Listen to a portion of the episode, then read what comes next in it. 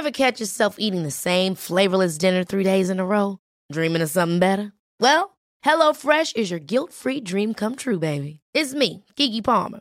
Let's wake up those taste buds with hot, juicy pecan-crusted chicken or garlic butter shrimp scampi. Mm. Hello Fresh. Stop dreaming of all the delicious possibilities and dig in at HelloFresh.com. Let's get this dinner party started.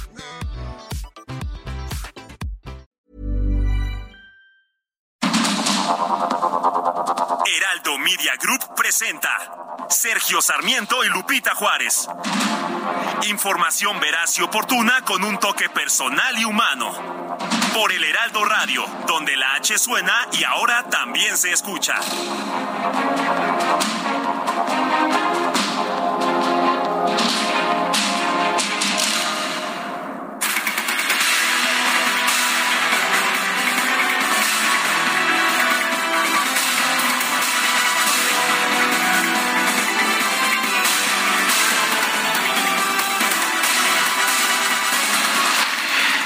Oficialmente no fue fast track, pero para el caso resultó lo mismo.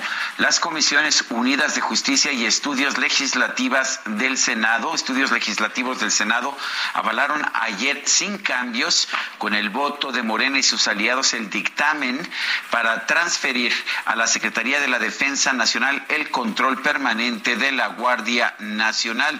Hubo un debate, eso sí, duró casi cuatro horas. Los senadores del PAN, el PRI, el PRD, Movimiento Ciudadano y el Grupo Plural se opusieron a la propuesta de reforma a cuatro leyes secundarias. Dijeron que es inconstitucional ya que la Constitución claramente dice que la Guardia Nacional tiene que tener un mando civil, pero además dijeron que representa un paso más hacia la militarización del país. Morena y sus aliados insistieron en que no se está militarizando la seguridad del país, a pesar de que la Guardia Nacional quedaría ya adscrita a la Sedena de manera permanente, y dijeron que el mando estaría en manos civiles, sí del presidente Andrés Manuel López Obrador y la secretaria de Seguridad y Protección Ciudadana Rosa Isela Rodríguez. En realidad, lo que establece la ley o lo que establecería la ley es que el mando quedaría claramente dentro de la Secretaría de la Defensa.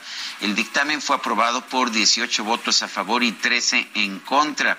Pasará ahora a consideración del Pleno del Senado hoy mismo, jueves, en lo que se espera pues una sesión maratónica y una sesión muy controvertida. Cumplió Ricardo Monreal, el presidente o el coordinador, el coordinador de los senadores de Morena y presidente de la Junta de Coordinación Política, en que no se dispensaron los trámites, no se consideró esta iniciativa como de obvia y urgente resolución, sí pasó por comisiones, sí hay un dictamen pero pues finalmente de todas maneras ha pasado a gran velocidad por las comisiones del Senado de la República. Son las siete de la mañana con tres minutos, siete con tres. Hoy es jueves 8 de septiembre del 2022. Soy Sergio Sarmiento y quiero darle a usted la más cordial bienvenida a El Heraldo Radio. Lo invito a permanecer con nosotros. Aquí estará bien informado, también podrá pasar un momento agradable, ya que siempre, usted lo sabe, hacemos un intento por darle a usted el lado amable de la noticia. Guadalupe Juárez, ¿qué nos tienes esta mañana? Hola, ¿qué tal? Qué gusto saludarte, Sergio Sarmiento. Muy buenos días para ti, amigos. ¿Cómo les va? Qué gusto que estén ya con nosotros empezando una jornada más. Les tengo información que tiene que ver pues con este jaloneo que hay entre los partidos políticos, sobre todo por este tema de la propuesta del PRI de ya sabes, tener más tiempo en las calles a los elementos del ejército. Alejandro Moreno descartó que la alianza va por México esté en riesgo. Y bueno, pues eh, el líder nacional del PRI aseguró que esta alianza no está en riesgo y que dio su respaldo ya a la iniciativa presentada por la diputada federal Yolanda de la Torre. El líder del tricolor señaló que su partido hace esta propuesta pensando en el país y en la población Y eh, dice que no pueden saltar al vacío, que no pueden dar pasos en falso, que no le pueden regatear al pueblo de México la seguridad que les aporta la presencia del ejército en sus ciudades, en sus comunidades y en todos los rincones del país. Moreno Cárdenas dijo que el PRI eh, no rompe la moratoria constitucional porque únicamente lo que proponen es cambiar una palabra del artículo transitorio. Estamos comprometidos con la coalición, pero también tenemos puntos de divergencia. Y bueno, pues este mensaje de Alejandro Moreno se da en medio de esta discusión de la reforma de la Guardia Nacional ahí en el Senado, en donde el PRI y el PAN, aliados políticos, están enfrentados. El PRI, PAN y PRD mantienen la alianza política y electoral Va por México, que ahora podría terminar con el apoyo del tricolor a Morena. Ayer el PRD y el PAN dijeron que pues así no se puede y pusieron pausa en esta alianza. Hay que pues, destacar que eh, Yolanda de la Torre fue quien presentó esta propuesta que pretende ampliar la presencia de las Fuerzas Armadas en las calles hasta 2028. Y bueno, pues el día de hoy también llamó la atención una reunión que parece pues em, que parece singular. Los diputados están invitados el día de hoy a las 8 de la mañana a una reunión en el campo militar número uno para hablar de esta iniciativa de Yolanda de la Torre. Así que bueno, pues vamos a estar atentos. Bueno, en otros temas se acaba de dar a conocer información proveniente del Reino Unido en el sentido de que la reina Isabel II se encuentra bajo supervisión médica. Apenas, apenas este martes eh, aceptó, aceptó que la nueva primera ministra del Reino Unido, Liz Truss, formara formara gobierno, no se no, no fue al Palacio de Buckingham en Londres como es costumbre en estos casos, se quedó en el en, el Palacio de Balmoral que se encuentra en Escocia. Hacia, hacia allá se dirigieron tanto el primer ministro saliente Boris Johnson como la primera ministra entrante Liz Truss. Bueno, ahora se acaba de dar a conocer que Isabel II se encuentra bajo supervisión médica en su residencia de Balmoral. No hay ah, más información sobre, sobre este tema hasta este momento. La nueva primera ministra Liz Truss ha dado a conocer un mensaje ya que se eh, dice que todo el país se encuentra se encuentra profundamente consternado por las noticias desde el Palacio de Buckingham este, a esta hora del mediodía. Mis pensamientos y los pensamientos de la gente a todo lo largo y ancho del Reino Unido están con su majestad, la reina y su familia en este momento. Es el mensaje de la nueva primera ministra del Reino Unido, Liz Truss. Lo único que sabemos es que en este momento la reina Isabel está bajo supervisión médica.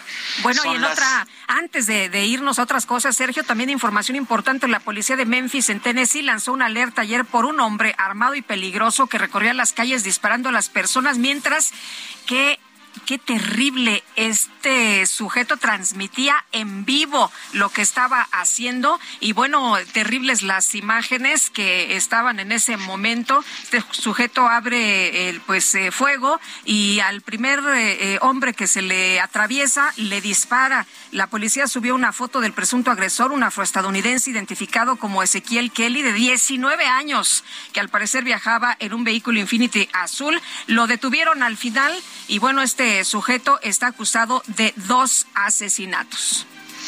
Son las siete con ocho minutos.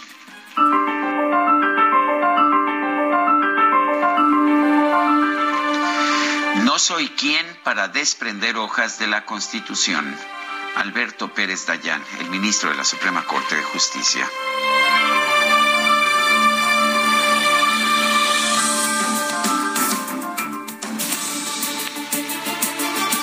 Vamos a las preguntas, a las preguntas de este día. Ayer preguntábamos quién debe hacer las labores de policía. La Policía Civil nos respondió el 92.1%, el Ejército y la Marina 5.1%, no sabemos 2.8%. Eh, recibimos en total 5.033 votos. La que sigue, por favor. Claro que sí, mi queridísimo DJ Kike, ya coloqué en mi cuenta personal de Twitter Arroba Sergio Sarmiento, la siguiente pregunta. ¿Logrará mantenerse unida la alianza Va por México del PAN, PRI y PRD? Sí, nos está respondiendo el 30.8%, no 50.1%. ¿Quién sabe? 19.2%. En 17 minutos hemos recibido 595 votos. Las destacadas de El Heraldo de México.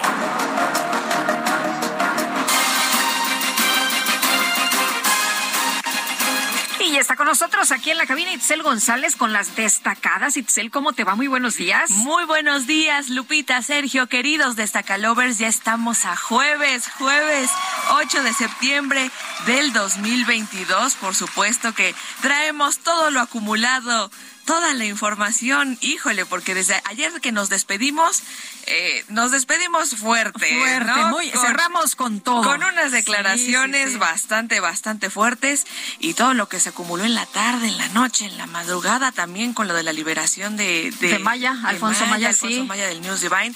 Híjole, entonces, hoy venimos bastante cargados de información. Ya no los hacemos esperar. Comenzamos con las destacadas del Heraldo de México.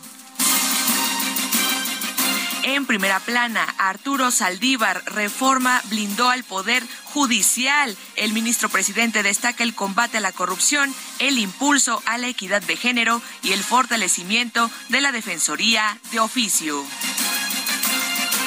país, comités locales dan luz verde a dirigencias de Morena. Mario Delgado se reúne con líderes estatales de cara a las elecciones del 2023.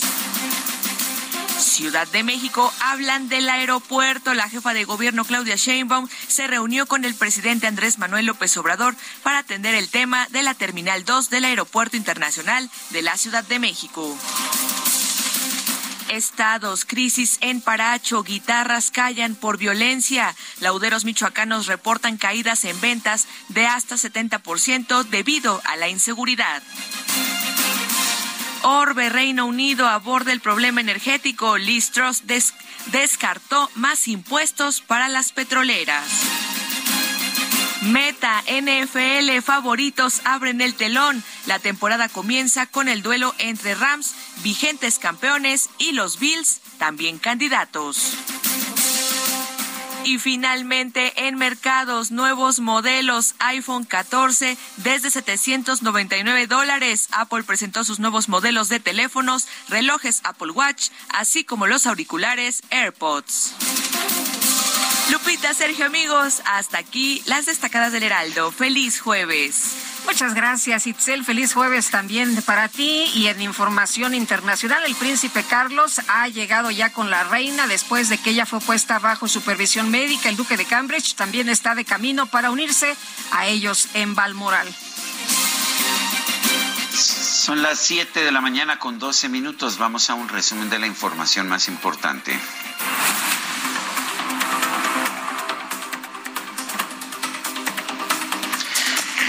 Las comisiones de justicia y estudios legislativos segunda del Senado aprobaron este miércoles el dictamen del paquete de reformas con el cual se busca incorporar la Guardia Nacional a la Secretaría de la Defensa Nacional. La iniciativa será discutida en el Pleno esta misma tarde. Y la senadora de Morena, Lucía Traspiña, aseguró que esta reforma es de orden administrativo, por lo que no define la naturaleza civil o militar de la Guardia Nacional. Está muy claro que esta dependencia administrativa de la Guardia Nacional a Sedena no, no es más que precisamente eso, es de orden administrativo. ¿Cómo se señala en la iniciativa y que hoy se está señalando en el dictamen, que no define la naturaleza civil o militar de la Guardia Nacional. En realidad, de lo que se trata es de establecer un orden de carácter administrativo y presupuestal. El senador del PRD, Miguel Ángel Mancera, advirtió que otorgar al ejército el control operativo y administrativo de la Guardia Nacional es contrario a la Constitución. ¿Cómo lo vamos a, tener ahora esta adscripción administrativa o de dependencia? Porque eso es lo que se entiende, y así lo ha resuelto la Suprema Corte, en esta relación de dependencia a la Sedena, si la propia ley en el artículo cuarto dice que está adscrita a la Secretaría de Seguridad y Protección Ciudadana y además el 21 constitucional dice que debe estar escrita a la Secretaría del Ramo de Seguridad Pública. Hay una acción de inconstitucionalidad, la 33-2006, que dice, se denomina desconcentración administrativa la transferencia a un órgano inferior o agente de administración central de una competencia exclusiva. Bueno, y Mancera es abogado, así que pues de leyes seguro que sí sabe. En un, en un comunicado conjunto, las dirigencias nacionales del PAN y del PRD confirmaron la suspensión temporal de la Alianza Va por México ante la iniciativa del PRI en la Cámara de Diputados para extender el uso de las Fuerzas Armadas en tareas de seguridad pública. Ambos partidos informaron que esta suspensión temporal de la alianza opositora va a seguir hasta que el PRI defina si va a honrar o no los compromisos de la plataforma electoral de la coalición Va por México. El dirigente nacional del PRI, Alejandro Moreno, aseguró que la alianza Va por México no está en riesgo. Dijo que los tres partidos tienen un proyecto conjunto, pero eso no quiere decir que coincidan en todo.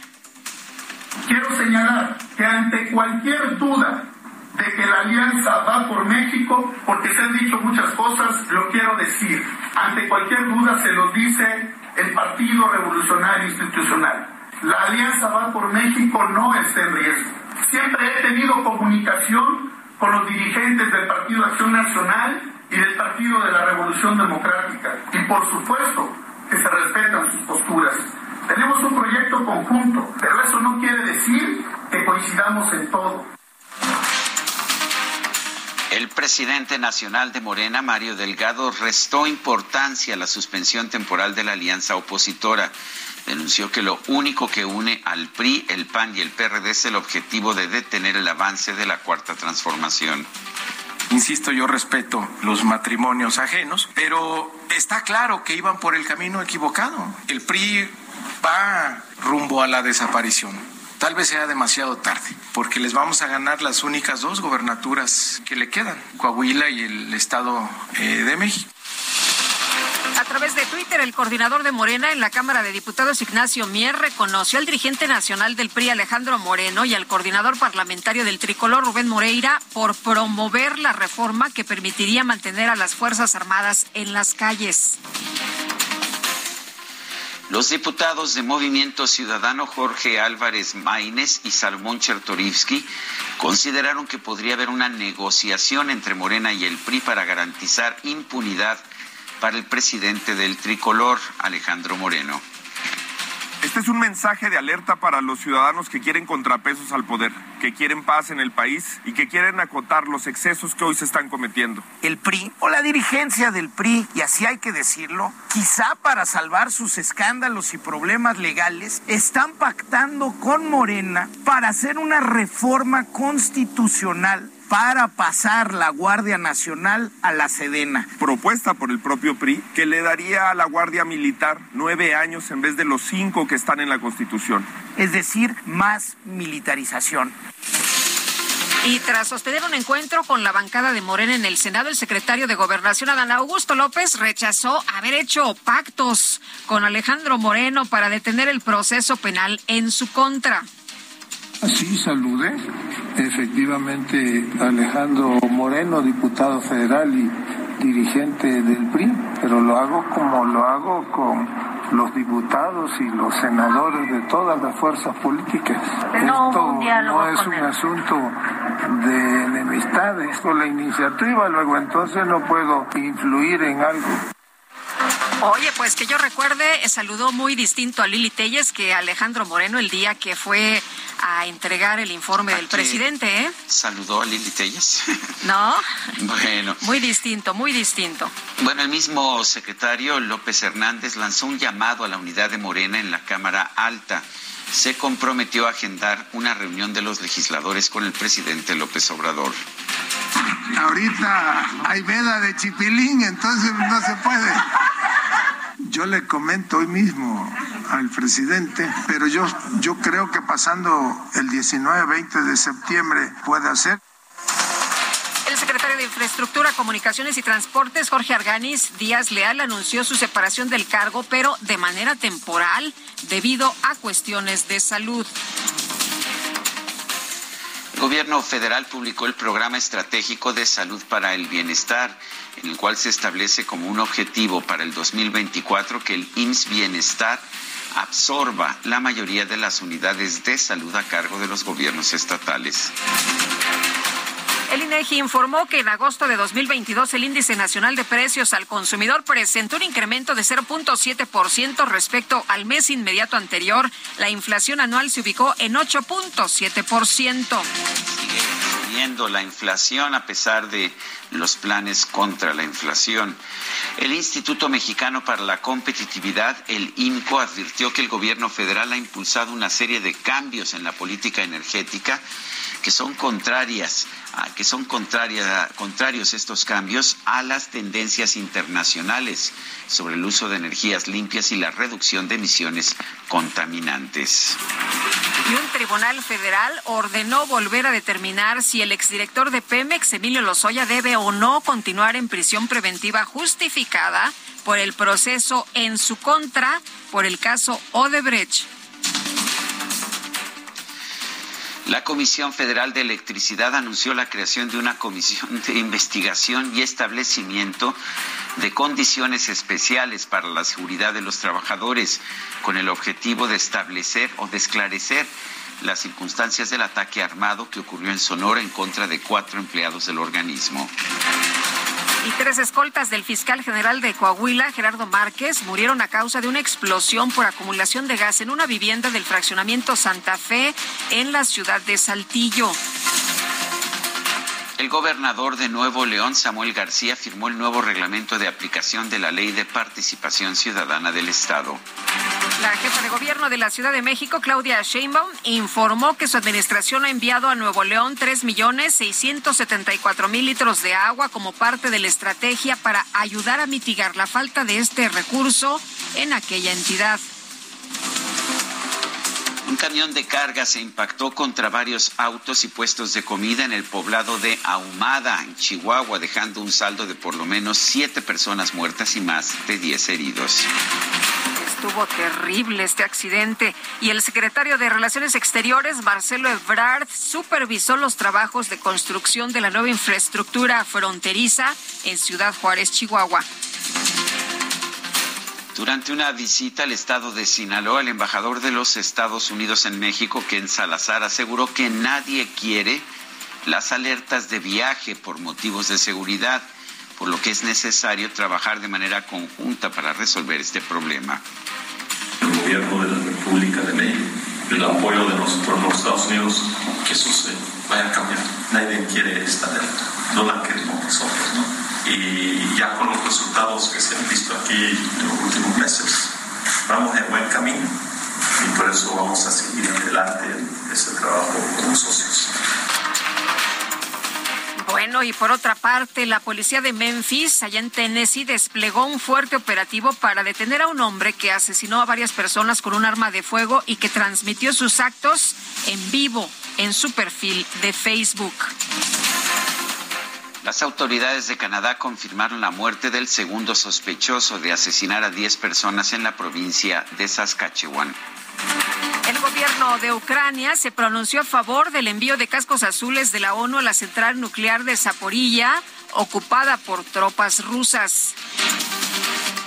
Palacio de Buckingham, la residencia oficial de la reina del Reino Unido, eh, ha dado a conocer que los médicos de la reina están preocupadas por la salud de su majestad y han recomendado que ella permanezca bajo supervisión médica. La reina se encuentra, se encuentra cómoda, dice esta declaración en el Palacio de Balmoral. Príncipe Carlos y Camila están en la residencia de Balmoral para estar junto a la reina en su delicado estado de salud. El príncipe William también ha sido llamado.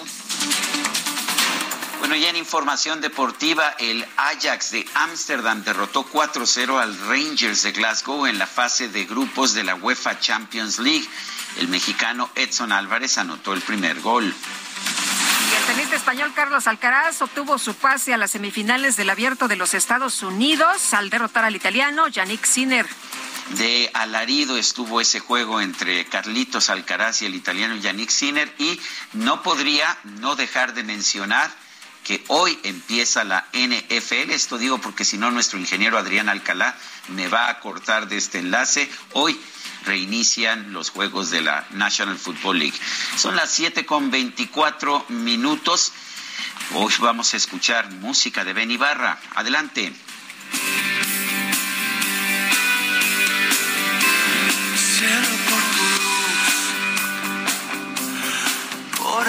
Nació el 8 de septiembre de 1970 Benny Ibarra de Llano, lo vamos a estar escuchando y hablaremos más al respecto en unos segundos más. Esto se llama Cielo.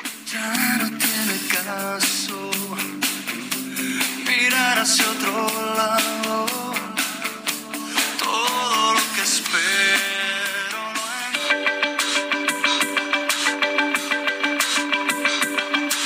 Sergio Sarmiento y Lupita Juárez quieren conocer tu opinión, tus comentarios o simplemente envía un saludo para hacer más cálida esta mañana. Envía tus mensajes al WhatsApp 55 20 10 96 47.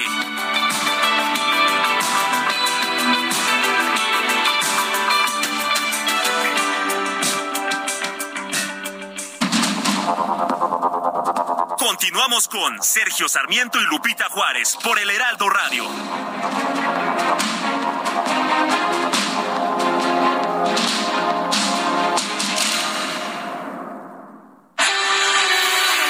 El amor inspira nuestras acciones por México.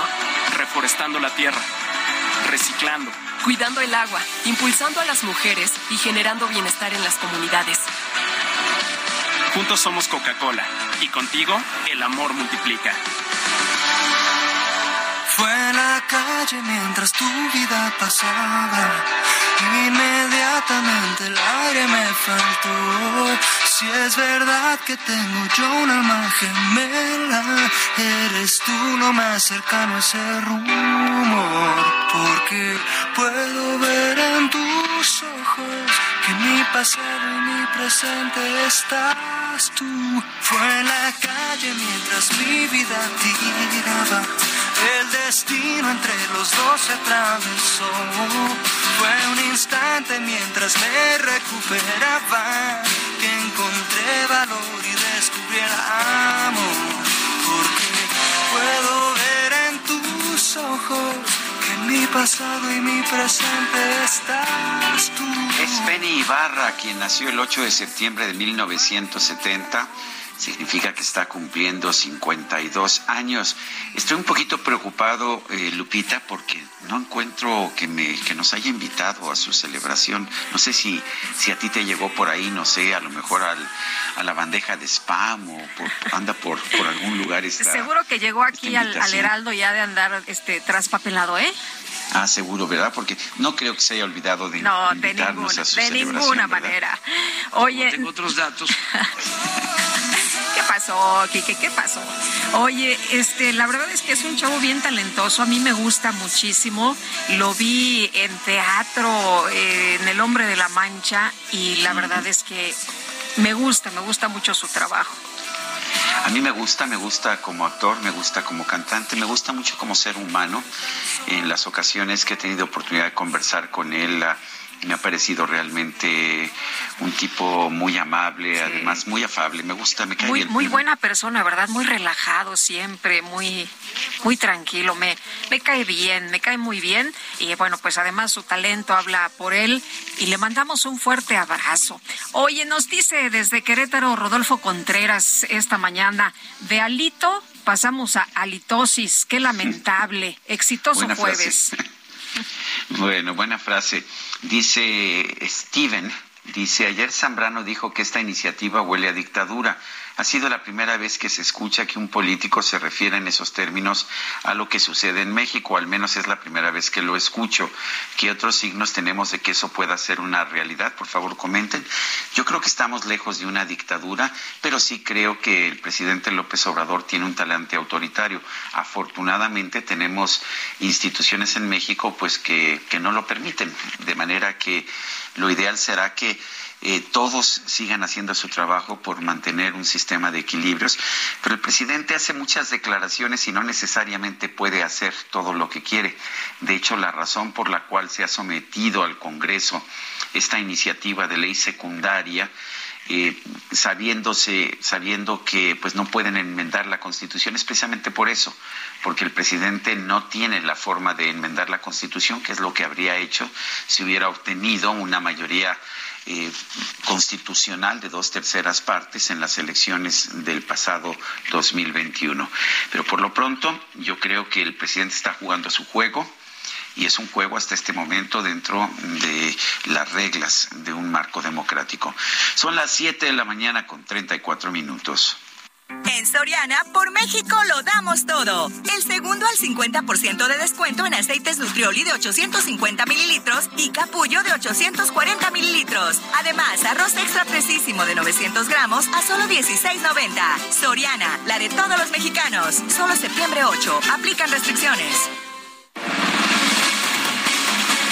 Pues luego de que las dirigencias del PAN y del PRD anunciaron la suspensión temporal de la coalición Va por México con el PRI, el dirigente nacional del tricolor dijo, pues, eh, ¿qué pasa? No, hombre, no pasa nada, no hay riesgo de que haya una fractura. No, hombre, yo descarto que pues se dé una, una ruptura entre eh, los eh, partidos políticos que conformamos la alianza. Lo que pasa es que no siempre coincidimos, no siempre pensamos igual. Fernando Borak, analista y consultor político, qué gusto saludarte esta mañana. Muy buenos días.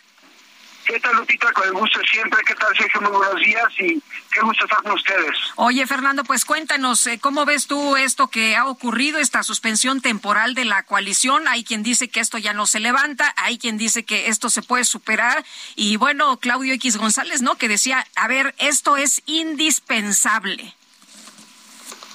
Creo que aquí hay un tema muy importante y, y se ha venido señalando desde que se comenzó a hablar de la alianza Va por México si queremos tener una alianza, necesita haber una plataforma sobre la cual construirla. Y la plataforma es la reacción contra una persona. Y en ese sentido que los priistas, especialmente Jesús Reyes Heroles, tenía un gran adagio que decía que todo lo que resiste apoya. ¿Qué quiero decir con esto? Necesitan presentar algo, una plataforma, una alternativa en ese sentido. López Obrador controla por emociones, por sentimientos, por la víscera, y no se le va a superar haciendo una reunión de todo el mundo contra él. Lo único que se acaba haciendo es reafirmar sus leales y comenzar a generar una noción falsa de una confrontación entre buenos y malos. Se le debe de ganar con una plataforma, con una con una idea alternativa de qué es lo que debe ser México. Y para que eso suceda, creo que es el segundo problema que estamos viendo en este momento, esa plataforma necesita ser creíble.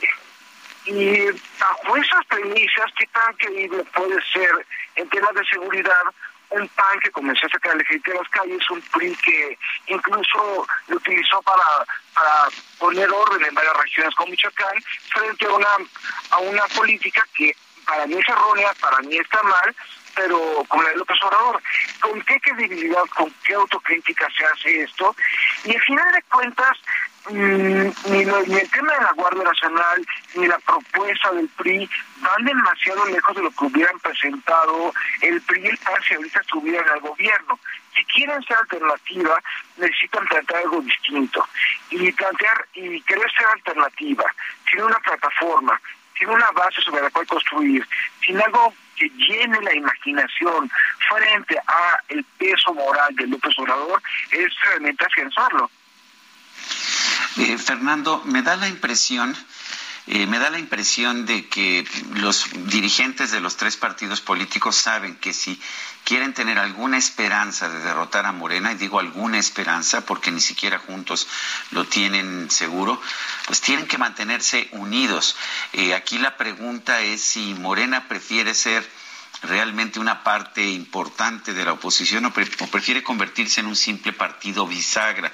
¿Tú cómo ves el ánimo dentro del PRI en estos momentos? En, coincido en muy buena parte contigo, Sergio. Creo que estos, los partidos políticos ahorita tienen un grave problema. Intentarse llevaría a comenzar a invertir en, en, con los jóvenes, comenzar a foguearlos, pactarse implicaría hacer que fomentar la reelección inmediata de sus grupos parlamentarios en donde en legislaturas locales y municipios para que se afiance una nueva generación de personas con otro tipo de formas de socialización y de hacer las cosas, pero todo parece indicar que PRI, PRD y no sé si el PAN prefieren, dejar, prefieren irse convirtiendo en partidos pequeños, partidos de sagra, mientras un pequeño grupo de personas siga teniendo acceso a los beneficios de, vamos a decirlo de, esa forma, los beneficios de una franquicia, que me refiero, fondos, cargos, este, acceso a cargos públicos, fondos y otro tipo de prerrogativas. Y bajo esta premisa, el que la mejor alternativa para ellos es simple y llanamente ser bisagra, como tú bien dices, mientras les siga durando la franquicia, o es decir, no llegan al punto de tratación del 3 a 5% de la, de, la votación general.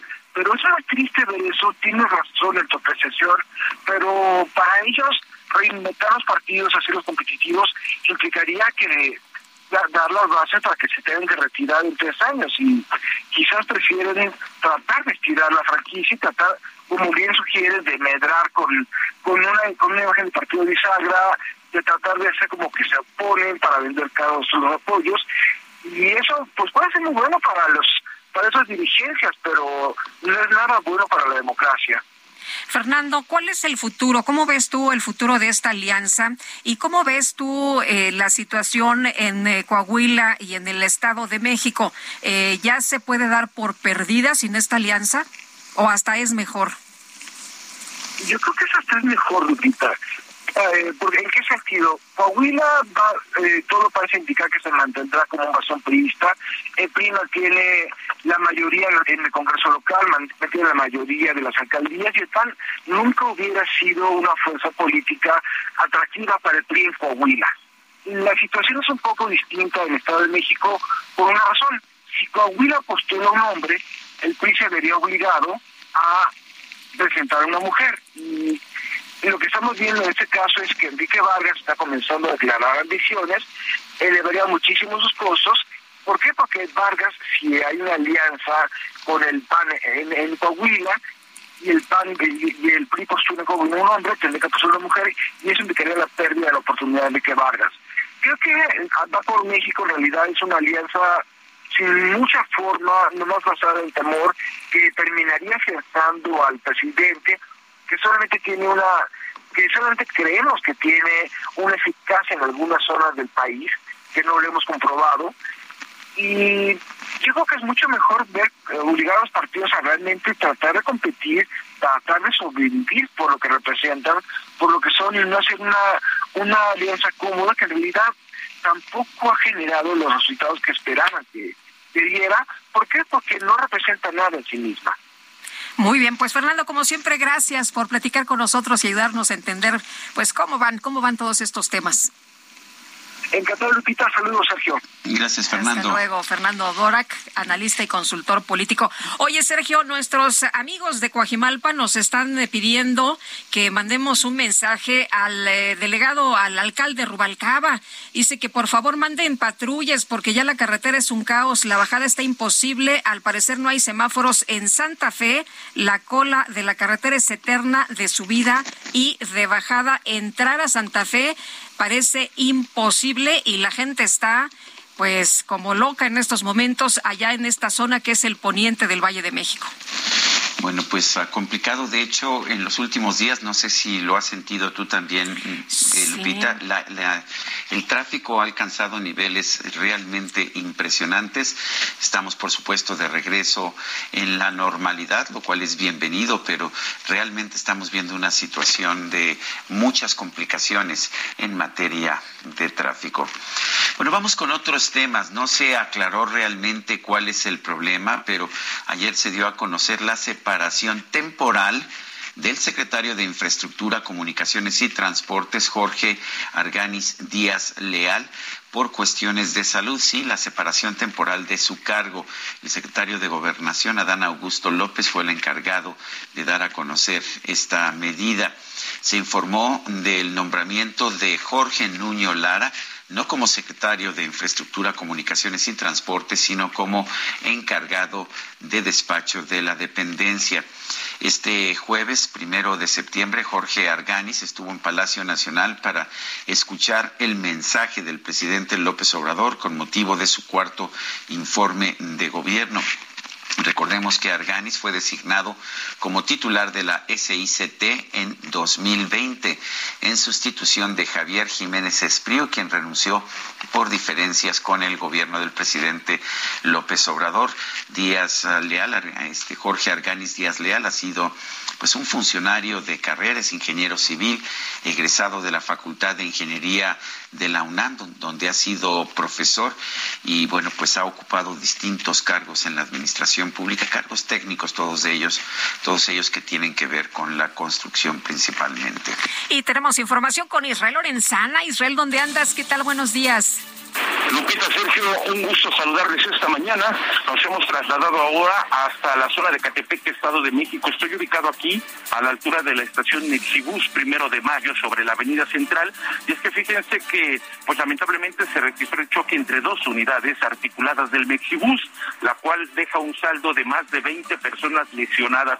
Muchas de ellas ya fueron trasladadas a bordo de ambulancias y otras tantas están siendo en estos momentos atendidas a bordo de las unidades de atención médica prehospitalaria, tanto de la Cruz Roja como del municipio y también del Estado de México. Estas dos unidades del Mexibus todavía están estacionadas aquí en la estación primero de mayo y bueno, pues han llegado también las autoridades, personal de la policía está agilizando la circulación, la cual está muy complicada esta mañana a través de la avenida central. Para quien viene de la zona de la carretera Texcoco Lechería, de Jardines de Morelos, de la central de Abastos, pues va a encontrar por supuesto ya una larga fila de vehículos aquí a la altura de la zona de la unidad Las Américas. Hay que utilizar como alternativa Sergio Lupita, la propia autopista México-Pachuca o la vía Morelos o la avenida central Carlos San González, esto con dirección hacia la zona del río de los Remedios. Pues Sergio Lupita, movilización policiaca, continúan estas unidades, todavía va a tardar esta movilización, habrá que retirar estas unidades articuladas del Mexibus para que finalmente sea liberada la vialidad. Pues Sergio Lupita, la información que les tengo esta mañana. Israel, muchas gracias, buen día. Hasta luego. Y bueno, no hubo propiamente fast track, no se dispensaron los trámites, las iniciativas son, ah, de hecho, es, una iniciativa con cambios en cuatro, en cuatro leyes eh, secundarias, pero eh, finalmente el dictamen de paquete de reformas con el que se busca incorporar la Guardia Nacional a la Secretaría de la Defensa Nacional pasó volando por las comisiones del Senado.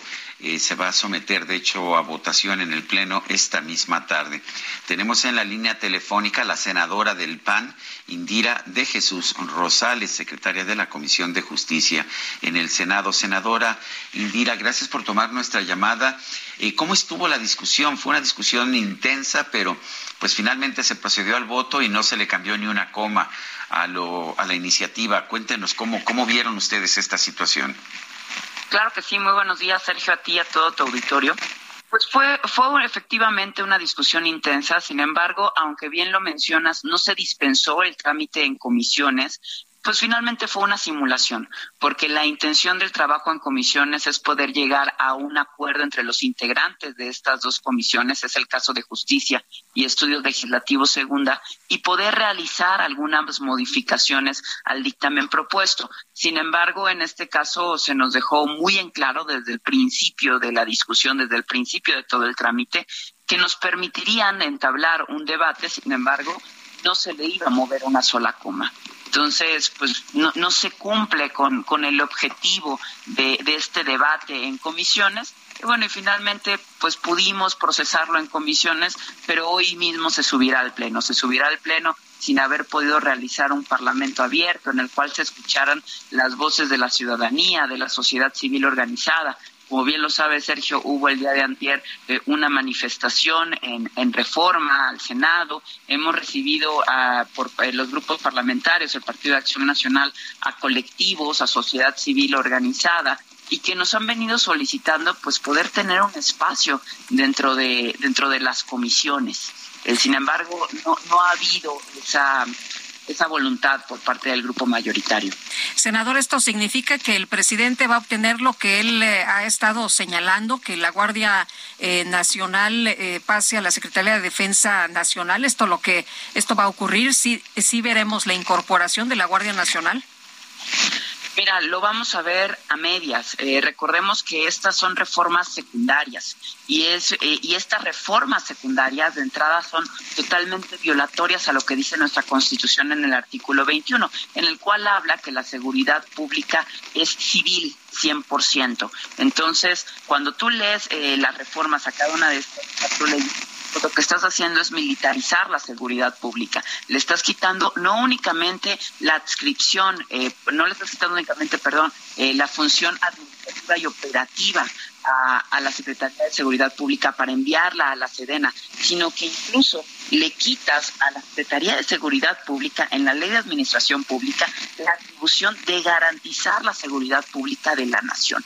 Eh, entonces, pues estás literal militarizando eh, la Guardia Nacional. Sin embargo, es contrario a lo que dice la Constitución y es contrario a lo que nosotros aprobamos en este Senado en el año 2019. ¿Qué es lo que sigue? Pues de aprobarse en sus términos, que es lo que todo indica que así será durante el transcurso de este día, pues tendremos que presentar una acción de inconstitucionalidad ante la Suprema Corte de Justicia de la Nación para que determine lo conducente al, respecto de estas reformas a leyes secundarias.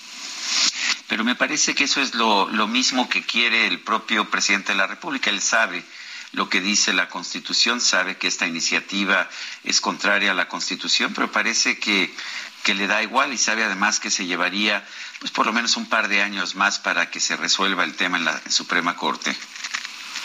Sí, tal cual, Sergio. Eh, desafortunadamente sabemos que eh, tenemos ya eh, vamos, al menos como grupo parlamentario nosotros hemos presentado más de 20 acciones de inconstitucionalidad. Si mal no recuerdo, únicamente se han resuelto hasta el momento tres. Eh, y vamos, las hemos presentado literal desde el primer año que llegamos, desde finales del 2018. Entonces, sabemos que será un proceso largo, sin embargo, es nuestra obligación legislativa intentarlo. Ayer fue muy eh, penoso el escuchar a algunos legisladores de Morena decir que pues será la Suprema Corte quien diga si esto es inconstitucional. Entonces, pues finalmente nos preguntamos para qué estamos entonces legislando, si no es para cuidar nuestras leyes. Eh, entonces, eh, el, el, problema además, Sergio, hay que decirlo, que en estas reformas, en estas cuatro leyes, pues se cae en una serie de contradicciones porque sí dice que la va a continuar adscrita la Guardia a la Secretaría de Seguridad Pública, pero pues al no tener su función administrativa y operativa, seamos honestos, todo el control lo va a tener directamente eh, la Sedena y, y, esto preocupa respecto a su operación en el día a día por parte de la Guardia, por parte de la Guardia Nacional. Además, el, ¿cuál es el fondo de ello? Pues nosotros no estamos de acuerdo en perpetuar una estrategia de seguridad que es evidentemente un fracaso. Y agradecemos el gran trabajo que hace la Marina y el Ejército en, las calles. Yo, yo soy veracruzana y, la Marina y el Ejército han sacado adelante a Veracruz en temas de seguridad en los momentos más complicados. Sin embargo, no significa que se deban de perpetuar en las calles. Nosotros creamos la Guardia Nacional en el 2019, aceptamos la participación de la Marina y el Ejército y permitimos que durante todo este sexenio permanecieran en la calle, pero que de forma paralela se formaran policías civiles para la Guardia Nacional, que se pudiera también fortalecer las policías estatales, las policías municipales, que son las que verdaderamente hacen los trabajos de prevención, de persecución de readaptación. Digo, ese es el modelo hacia el cual tenemos nosotros que, que, transitar. Insisto, no un modelo que ha resultado ser un fracaso y no únicamente en este sexenio, somos muy sensatos al respecto. Fue un fracaso también en el sexenio anterior y tampoco dio buenos resultados en el sexenio del Partido Acción Nacional. Digo, en ese momento fue una emergencia, salieron a las calles, pero no es la solución. Senadora Indira de Jesús Rosales, secretaria de la Comisión de Justicia, gracias por tomar nuestra llamada. Muchas gracias ustedes, que tengan excelente día. Gracias. Y bueno, eh, ¿sabes qué, Sergio? De locura ya esta semana Itzel González y yo decíamos que la situación estaba muy complicada en materia de vialidad, que era pues de verdad, de verdad eh, caótico. Y nos dice Erika Sánchez, el tráfico en la carretera Picacho a Jusco en Tlalpan es cada vez peor. Ojalá nos puedan ayudar a reportarlo. Hay policías viales, pero no están ayudando a mejorar la circulación y nos manda una fotografía y está todo pues muy caótico. Vámonos con Jorge Almaquio. Adelante, Jorge. Sergio Lupita Amigos adelanta el presidente de la Junta de Coordinación Política de la Cámara de Diputados, Ignacio Miel, que no habrá sorpresas en la entrega del paquete económico que enviará esta tarde la Presidencia de la República a San Lázaro. Al acudir al conversatorio de donación de órganos ofreció disculpas por llegar tarde y señaló que estuvo en una reunión en donde se le informó de los detalles sobre los criterios que se aplicarán para el gasto en el 2023, en donde adelantó que no habrá incremento en los impuestos ni nuevas obligaciones fiscales. Les comento, los criterios de política económica van a seguir en el mismo sentido que se ha venido manejando la política fiscal y monetaria presupuestal de nuestro país. Esto significa que el costo de los incrementos en los servicios los va a absorber el gobierno, no va a ser la población. No va a haber incremento en ninguno de los impuestos, no se va a recurrir a la vieja consigna de políticas de contracíclica, sino que se va a seguir fomentando el ahorro y la disciplina por parte del gobierno sin sacrificar los programas sociales ni la salud, menos la educación. Mier Velasco explicó además que la Administración Pública Federal no contratará deuda ni violentará los criterios de déficit fiscal, garantizando que se mantendrá una absoluta disciplina fiscal para que México no resienta los efectos de la crisis mundial que se padece derivado de la emergencia sanitaria provocada por el COVID-19. Sergio Lupita, amigos, el reporte que les tengo. Gracias, Jorge. Son las 7.54, vamos a una pausa y regresamos.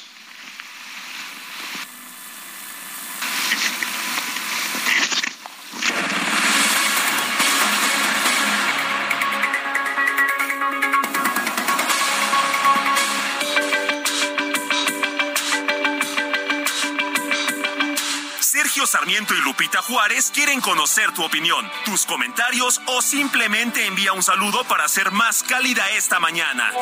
Envía tus mensajes al WhatsApp 55 20 10 96 47.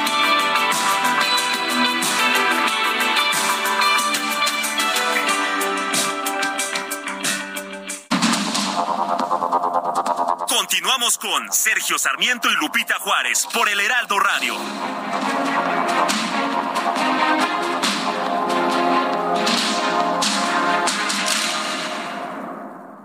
Hoy más que nunca, México suena a lo grande con tres de las mejores voces de nuestro país. Javier Camarena, Ramón Vargas y Fernando de la Mora se unen en una noche para deleitar el alma y disfrutar la alegría mexicana al compás de la música y color que caracteriza a nuestro país.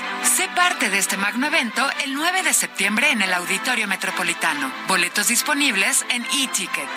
Tienes ganas de Puebla.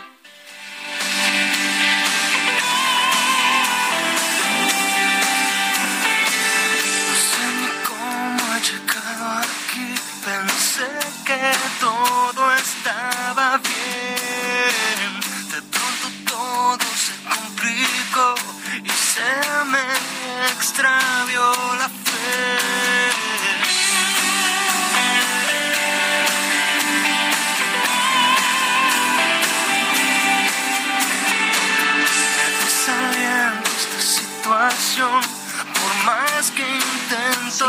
Escuchando a Benny Ibarra. Esto se llama Llueve Luz. Espero que te guste, Guadalupe. Por supuesto. Claro que me gusta.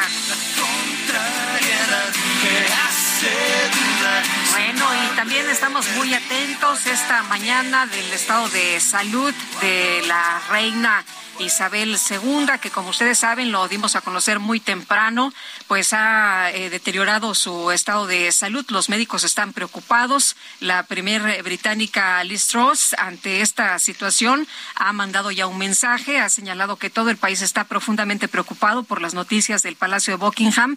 Ya la familia, los eh, príncipes están en esos momentos eh, trasladándose precisamente para Balmoral. los, las personas que están al pendiente del estado de salud de la reina dicen que la reina es una mujer de 96 años y que debemos estar preparados para todo es lo que han señalado esta mañana. Bueno, y en los eh, mensajes, en los mensajes nos dice una persona de nuestro auditorio, es muy bueno que se defienda la Constitución, es prioritario que antecedan las propuestas para terminar con la escoria judicial que prevalece en este poder. Policías que fabrican delitos, los mismos que están en contubernio con la delincuencia, hasta sugieren a quién detener y fabricar delitos inocentes que ya están dados y piden disculpas por torturar, pero hay que entenderlos, es su chamba y ya está dado. Detenciones aparatosas a inocentes y a verdaderos asesinos y delincuentes, todas las atenciones y protección a los reclusorios. Es lo que dice. Eh, dice, a ver, Sergio Sarmiento, políticos, senadores, diputados, dice Marian, pues ¿cuál es la, cuál es la propuesta? Bueno, pues ah, la verdad es que necesitamos una reforma a fondo del sistema judicial y hay que distinguir que una cosa es el poder judicial, que son los jueces, otra distinta las fiscalías, otra distinta los ministerios públicos, eh, pero la verdad es que se hacen reformas y reformas, pero no se llega al centro del asunto. Daniel Álvarez nos dice, qué gusto escuchar noticias objetivas, ciertas y con enfoque a mejorar como servidores públicos y como ciudadanos de México y el mundo. Son las ocho con cuatro minutos.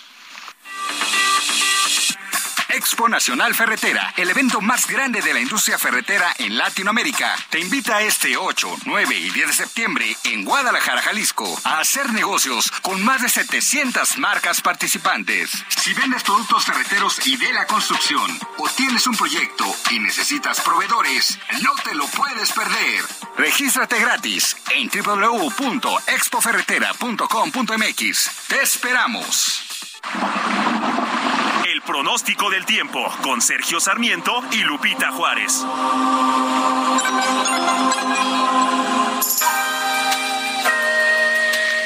Elizabeth Ramos, meteoróloga del Servicio Meteorológico Nacional de la Conagua, qué manera de llover. Primero no nos llovía y ahora qué barbaridad nos llueve tanto que hasta las ciudades se inundan. Cuéntanos, buenos días. Así es, Lupita, Lupita, Sergio, amable auditorio, muy buenos días. Pues efectivamente, Lupita, hay que recordar que estamos en el pleno pico de la temporada de lluvias, el mes de septiembre, a nivel nacional, pues prácticamente es el mes más lluvioso de, todo el año y pues bueno, este septiembre no está siendo la excepción. Y pues bueno, vamos a empezar con el huracán Key, que en este momento es un huracán categoría 1, tiene vientos de, de 140 kilómetros por hora y rachas de 165 y pues bueno, en este momento se localiza a 135 kilómetros al oeste de Cabo San Lázaro, Baja California Sur. Se prevé que Key se desplace muy cerca de la costa occidental de los municipios de Comondú y Mulegé de Baja California Sur y pues bueno, incluso hacia la tarde-noche no podría descartarse algún posible impacto porque va a estar a menos de 70 kilómetros de la costa. Entonces, muy pendientes, sus bandas nubosas van a ocasionar lluvias puntuales extraordinarias en la península de Baja California, así como lluvias intensas en Sonora y muy fuertes en Sinaloa. A su vez, se se prevén olas de 7 a 9 metros de altura en la costa occidental de Baja California y Baja California Sur y oleaje de 2 a 4 metros en el Golfo de California y el litoral de Sonora. Además de que los vientos se estima que se estima en la costa occidental de 120 a 150 kilómetros por hora. Pues bueno, Lupita, en este caso, muy pendientes a las indicaciones de protección civil, todo lo que es el noroeste del territorio. Ahora vamos con canales de baja presión para lo que es el centro, occidente, sur sureste del país. En estas regiones vamos a estar esperando lluvias fuertes a muy fuertes y se prevén algunas lluvias puntuales intensas en Guerrero, Oaxaca, Chiapas, Puebla, Veracruz, Campeche y Yucatán, además de chubascos y lluvias puntuales fuertes en el noreste y el oriente. Finalmente, para la Ciudad de México se prevé una temperatura máxima de 21 a 23 grados, cielo nublado gran parte del día, con lloviznas intermitentes durante la mañana. Y durante la tarde se prevén chubascos y lluvias puntuales fuertes a partir de las 16 horas. Así que a tomar precauciones. Este es el reporte, Lupita. Regresamos contigo. Gracias, Elizabeth. Muy buenos días. Buenos días. Tenemos en la línea telefónica a Mario Delgado, el expresidente nacional de, Moreno, de Morena. Siempre nos da mucho gusto conversar con él. Mario, estamos viviendo una situación pues complicada para los partidos de oposición. Hay quien plantea que se puede desvanecer la alianza Va por México, particularmente entre el PAN y el PRI. Eh, ¿qué, ¿Qué opinas de eso y qué significa eso para Morena y para sus expectativas electorales? Bueno, para nosotros en realidad, Sergio, buen día y bueno, primero agradecer sí, buen día. la oportunidad, de Lupita, y saludos a, Hola, ¿qué tal? Buen día. Para nosotros no nos cambia mucho. Sergio. Eh, digamos, a nosotros lo que nos toca en, en, el, en la arena electoral, pues la Alianza Va por México, pues no le ha ido muy bien.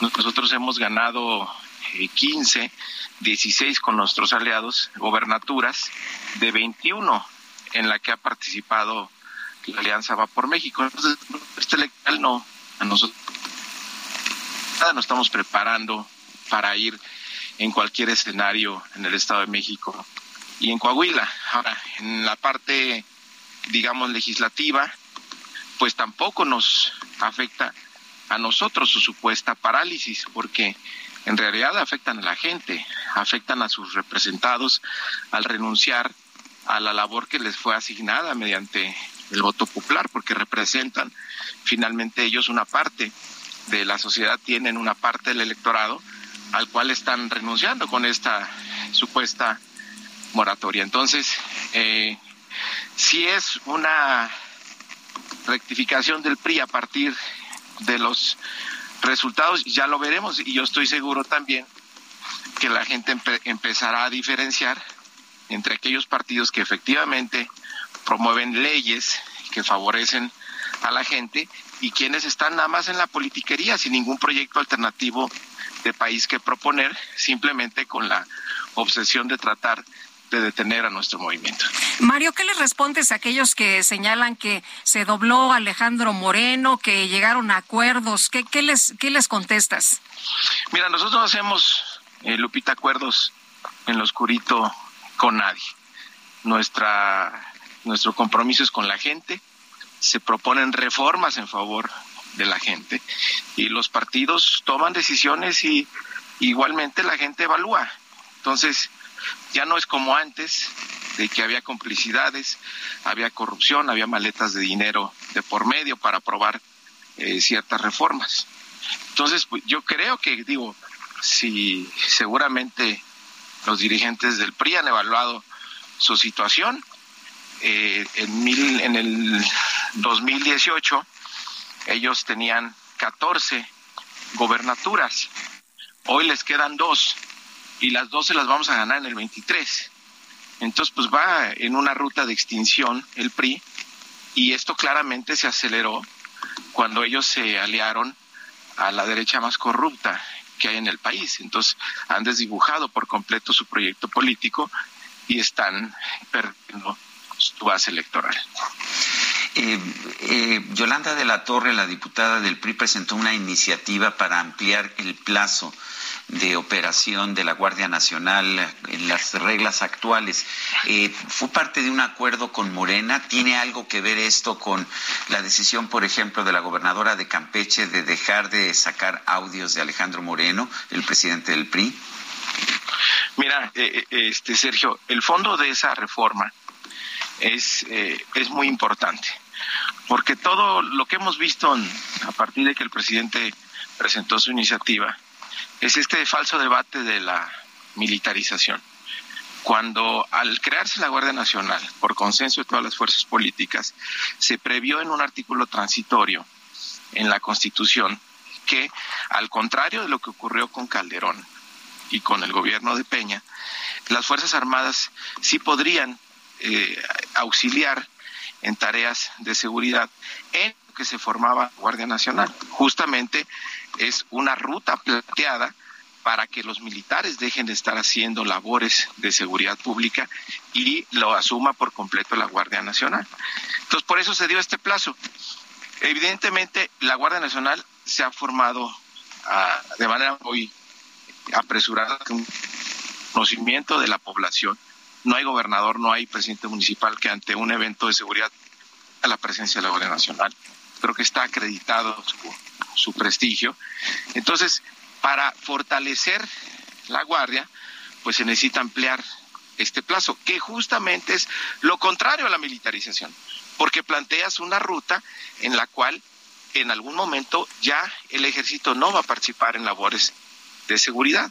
Entonces creo que es una reforma complementaria a la que anoche afortunadamente en comisiones se aprobó en el Senado y ya fortalece hacia el futuro a la Guardia eh, Nacional que tenga lo mejor del ejército, que es la disciplina, que es la lealtad, que es lo que necesita un cuerpo de seguridad como el que eh, se está eh, gestando en la Guardia. Eh, Mario, si la Guardia Nacional depende de la Sedena, ¿esto no significa militarizar al país?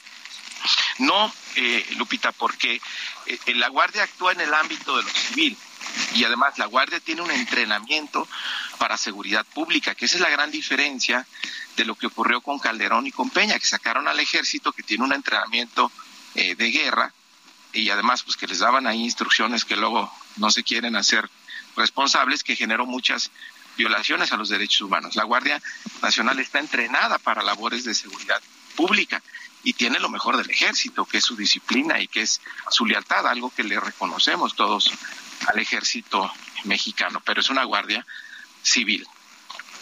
Eh, Mario, el presidente de la República reconoció que cambió de opinión al respecto del uso del ejército para labores de policía. ¿Tú también cambiaste de opinión? No, yo no cambié de opinión, yo sostengo incluso eh, mi argumento eh, en contra de, ¿te acuerdas lo que fue la ley de seguridad interior del Peña? Me acuerdo muy bien tu posición. Y lo, el cartel con tu... El, cartel, ha, circulado por todos lados. Sí, les encanta, pero no explican el fondo. Mira, Sergio, ¿qué decía yo ahí? pues que los militares no podían hacer labores de seguridad pública, te lo prohíbe, te lo prohibía la Constitución y se daba la vuelta con una supuesta de ley de seguridad interior. ¿Qué es lo diferente ahora, Sergio? Primero, que tienes una guardia nacional para las labores de seguridad. Y segundo, que sí está establecido en la Constitución, aunque sea en un artículo transitorio, la posibilidad de que el ejército esté haciendo labores de seguridad en lo que se forma la Guardia Nacional. ¿Por qué? Porque pues, el ejército tiene cierto entrenamiento que no es para seguridad pública, a diferencia de que sí lo tiene la Guardia. Entonces, ¿qué hace la Guardia? Pues recoge lo mejor, pues, de los mejores aspectos que tiene una institución como el ejército, que es la disciplina, que es la lealtad. Y es lo que queremos, que tenga una policía para que no le pase lo que ocurrió con otras policías a lo largo de la historia en nuestro país. Mario Delgado, presidente nacional de Morena, gracias por hablar con nosotros. Gracias, Sergio. Gracias, Lupita. Saludos a su auditorio. Gracias. Hasta luego. Buenos días. Y las dirigencias del PAN y del PRD anunciaron ayer de plano la suspensión temporal de la coalición Va por México con el PRI. Dulce María Sauri, expresidenta nacional del PRI. Qué gusto saludarla esta mañana. Muy buenos días. Muy buenos días, Lupita. Eh, Dulce. Dulce María, eh, ¿cómo, ¿cómo ve usted esta ruptura, aunque sea temporal, esta suspensión temporal de la coalición Va por México? Con muchísima preocupación veo esta pausa, justamente porque se da en el tramo final de la construcción de acuerdos para las candidaturas del Estado de México y Coahuila, que son dos elecciones fundamentales del año próximo. Pero veo también con enorme preocupación cómo se ha ido desenvolviendo el tema relacionado con la seguridad pública y la militarización de la seguridad pública en el país. Eh, ese es un aspecto que no podemos de ninguna manera soslayar, porque más que la cuestión electoral tiene que ver con el futuro eh, del país, no solo el inmediato. Veo también con enorme preocupación que por razones estrictamente de tipo coyuntural o incluso de tipo personal, tomen eh, medidas de presentar una eh, iniciativa de reforma constitucional eh, que puede marcar o puede abrir el paso a otro tipo de propuestas o de iniciativas de reforma constitucional igual de dañinas que han estado flotando en el ambiente, y me refiero específicamente a la que tiene que ver con eh, los órganos electorales, la, reforma en materia electoral. O sea que no hay en ese sentido ninguna, vamos a decir, ganancia de la situación que se está presentando. Y al PRI lo pone en una posición sumamente comprometida. Dulce María, ¿qué tan dividido está el PRI en torno a, la presidencia de Alejandro Moreno? No puedo decir de lo personal, no me atrevo a generalizar que esta eh, situación, este planteamiento de la dirigencia nacional a mí Dulce María Sauri no me representa. Me parece que es de una gran imprudencia, por decir lo menos eh, posible, ¿no? Leía hace un ratito un artículo muy interesante en que habla de que está aplicando el presidente del Comité Nacional la teoría de los juegos, inclusive comparándolo con eh, llevar una situación al extremo, como la que hizo el presidente Kennedy con el presidente este, de la Unión Soviética, Nikita Khrushchev. Me parece muy interesante la interpretación, pero yo me pregunto si el país y el PRI merecen ser puestos en juego por una situación estrictamente coyuntural y personal. Eh, por una razón, Sergio, me atrevo a afirmar esto. Eh, el, el, transitorio que se pretende modificar habla de una fecha que se cumple en marzo de 2024, 26 de marzo para ser más exacta, y se pretende llevar cuatro años después, hasta 2028. Vamos a suponer que la situación de la Guardia Nacional continúa siendo tan mala desde la perspectiva del presidente del partido como la que en este momento se presenta. Eh, ¿Por qué ahora se presenta la iniciativa? ¿Por qué no en marzo de 2023, un año antes? Yo creo que se está jugando con fuego, con toda franqueza. Está poniendo en una situación sumamente comprometida a los militares, a, las Fuerzas Armadas Permanentes del país, eh, poniéndolos eh, o exponiéndolos ante el fracaso de la Estrategia General de Seguridad que está registrando el gobierno de la República, porque lo que pide que se extienda cuatro años más, ya lo está haciendo las Fuerzas Armadas Permanentes ahora, incluso violando el propio quinto transitorio. Eh, Dulce María, preguntarte si por una situación, hacía referencia a una situación personal, por una situación personal, Alejandro Moreno está poniendo en riesgo el futuro no solo del PRI, sino del país. Mira, eh, eh, escuché la respuesta que dio una pregunta que le hicieron en la rueda de prensa de ayer, fue categórica, pero las circunstancias que rodean esta decisión eh, todo parece indicar que hay una situación de tipo personal que está, vamos a decir, nublando la decisión. Cuando menos genera suspicacia, genera sospecha. Ese es justamente el riesgo del que una y otra vez habla, hablé en, la entrevista anterior que, que tuve con ustedes, que podía tener el PRI cuando está su dirigente nacional sometido a una presión personal. Ese es el riesgo, porque si no es así, parece que es.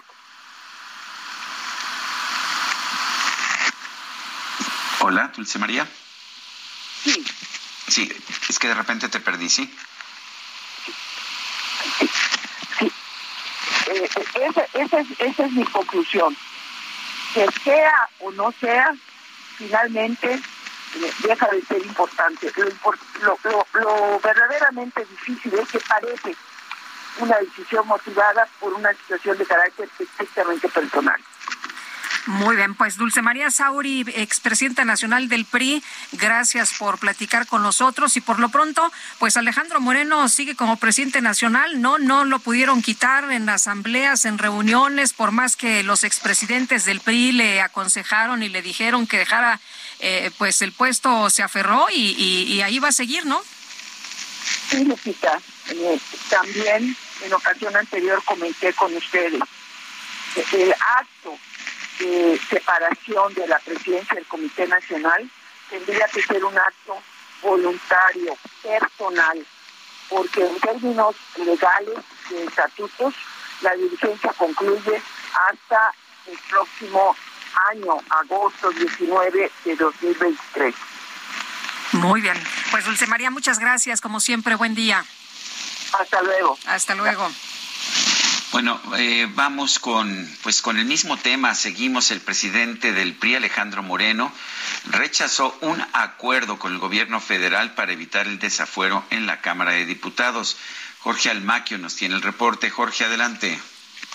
Gracias, Sergio Lupita, amigos. Así es. El presidente del Partido Revolucionario Institucional, Alejandro Moreno, rechazó que la iniciativa de la diputada Yolanda de la Torre para extender el plazo de la presencia del ejército en las calles hasta el 2028 sea moneda de cambio para evitar el desafuero en la Cámara de Diputados. Bueno, no, la sección instructora está integrada como marca la ley, es la representación de los partidos políticos. No hay moneda de cambio. No, para nada es lo que es lo que marca la ley. En su calidad de presidente de la COPAL y previo a inaugurar el foro hacia un nuevo pacto social para reformar el poder en México, Moreno Cárdenas indicó que en este espacio se impulsan los gobiernos de coalición. Sobre el mensaje que emitió el PAN y el PRD sobre una suspensión de la alianza electoral y legislativa, señaló que eso no representa una ruptura. Resaltó que la coalición es muy importante para el país y trabajan siempre por tener el mayor consenso posible, pero aclaró que así como hay puntos de encuentro, también hay diferencias y una de ellas es resolver abonar para construir un mejor país. Creo que es un tema de trabajar para construir hacia adelante, pero hoy tenemos que tomar una decisión. Primero está México, tenemos que resolver los temas de seguridad. Este país se cae a pedazos y nosotros estamos convencidos de que las Fuerzas Armadas no solo son una institución respetada, es una institución que tiene la absoluta confianza del Partido Revolucionario Institucional, han dado su vida por México. Afirmó que el pueblo de México quiere la presencia del ejército y la marina porque garantiza seguridad, por lo que mientras se construye y se fortalece un proyecto o un plan de seguridad estratégico, no se puede hacer a un lado las Fuerzas Armadas porque dijo, imagínense ustedes cómo va a quedar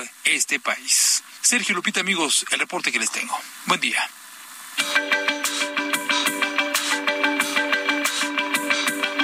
Sergio Sarmiento y Lupita Juárez quieren conocer tu opinión, tus comentarios o simplemente envía un saludo para ser más cálida esta mañana.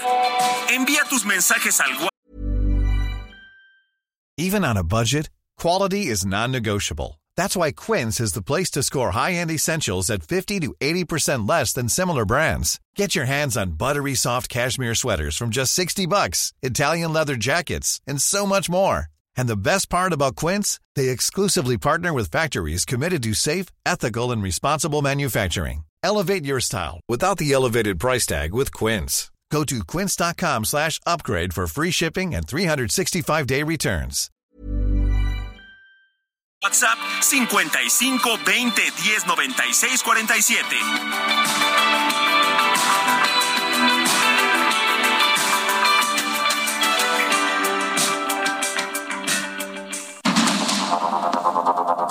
Continuamos con Sergio Sarmiento y Lupita Juárez por el Heraldo Radio.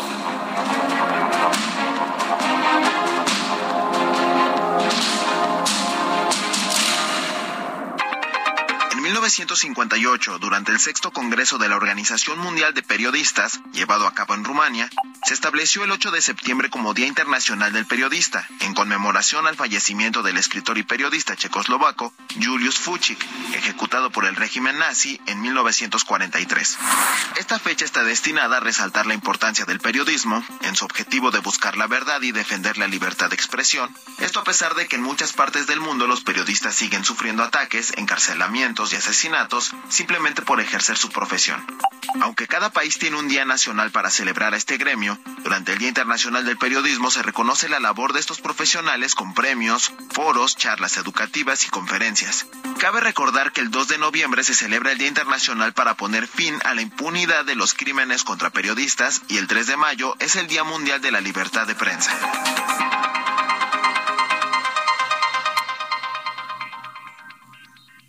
En Soriana, por México lo damos todo. Compra uno y lleve el segundo al 50% de descuento en todos los jamones y pechugas de pavo empacadas de las marcas Báfaro Sabori. Sí, el segundo al 50% de descuento en todos los jamones y pechugas de pavo empacadas Báfaro Sabori. Soriana, la de todos los mexicanos. Solo septiembre 8. Aplican restricciones. Jaque Mate con Sergio Sarmiento.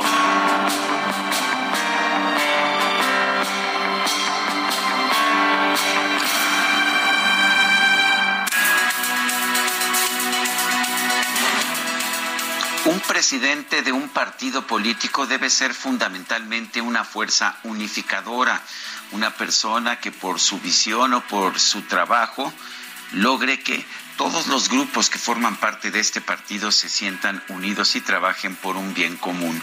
Alejandro Moreno, sin embargo, ya no es ese personaje unificador para el Partido Revolucionario Institucional, para el PRI.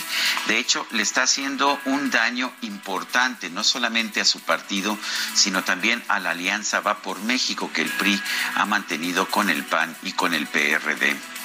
Moreno se está aferrando al poder y a la influencia que le proporcionan sus cargos como presidente del partido y también como diputado federal.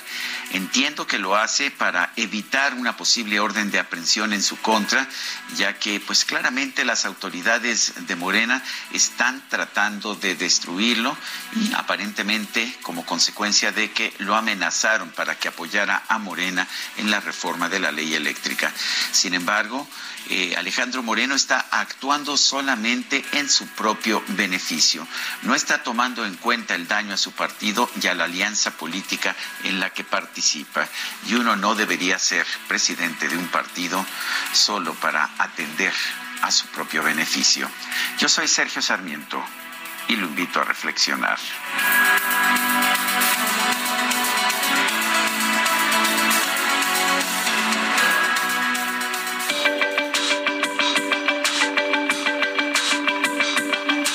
Sergio Sarmiento, tu opinión es importante. Escríbele a Twitter en arroba Sergio Sarmiento.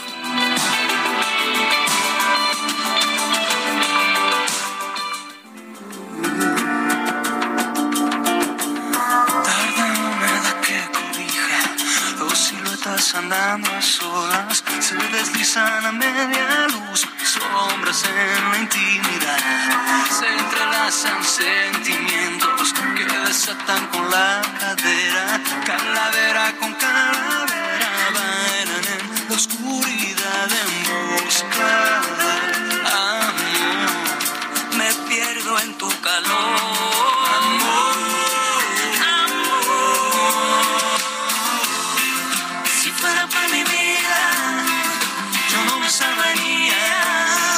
Escuchando, seguimos escuchando a Benny Ibarra. ¿Qué te parece, Guadalupe, esta combinación con la voz de Lila Downs? La canción se llama Calaveras. Pues me parece excelente. Imagínate nada más que nos gustan los dos y cantando juntos. No, hombre, sensacional.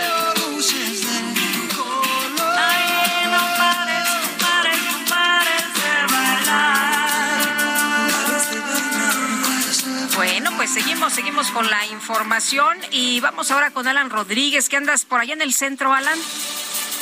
Hola, ¿qué tal, Lupita? Sergio, muy buenos días. Nos encontramos en estos momentos frente a la escuela secundaria número 11, Adriana García Corral. En este punto tenemos una presencia muy importante por parte de la Secretaría de Seguridad Ciudadana los cuales acudieron ante el hecho de que un estudiante presuntamente realizó amenazas de tiroteo a través de redes sociales. Estas se estarían cumpliendo el día de hoy a las 8 de la mañana al inicio de clases y por este motivo las autoridades de esta escuela, así como la autoridad capitalina, activaron el protocolo de seguridad. Este constó en la revisión de las mochilas de los alumnos al ingreso de esta institución y también en la vigilancia en la zona periférica. Afortunadamente, ninguno de los alumnos eh, al ingresar a esta escuela el día de hoy portaban un arma de fuego y esta situación quedó al parecer solamente en una amenaza, en una falsa alarma. Sin embargo, ya los maestros y las autoridades de esta escuela están investigando que podría tratarse de una situación derivada de un caso de bullying. La madre del pequeño que estaba realizando estas amenazas se encuentra en este punto y ha dado una explicación a los padres de familia explicando que pues ella está muy atenta de la situación y del uso de las redes sociales de su hijo y que sospecha que él fue víctima de un hackeo, por lo cual serían otras personas quienes habían realizado esta amenaza. Sin duda alguna, la, una situación bastante difícil. Los padres de familia, muchos no enviaron a sus hijos y en estos momentos se está llevando a cabo una reunión con personal de la Policía Capitalina, quienes le están explicando un poco la situación de cómo tratar este tipo de temas. Ese reporte que tenemos esta mañana desde las zona de Belisario Domínguez, muy cerca del cruce con el eje central Lázaro Cárdenas en la zona centro de la Ciudad de México. Muy bien, muchas gracias, Alan. Muy buenos días. Continuamos pendiente, muy buen día. Continuamos muy atentos, por supuesto, y esto no se puede echar en saco roto. Qué bueno que se atendió de manera inmediata. Bueno, y la suspensión temporal de Va por México va, va, a afectar la contienda para el gobierno del Estado de México en 2023. Bueno, eso es lo que se está señalando en medios políticos. Vamos con Gerardo García, nos tiene información. Adelante, Gerardo. Muy buenos días, Sergio y Lupita.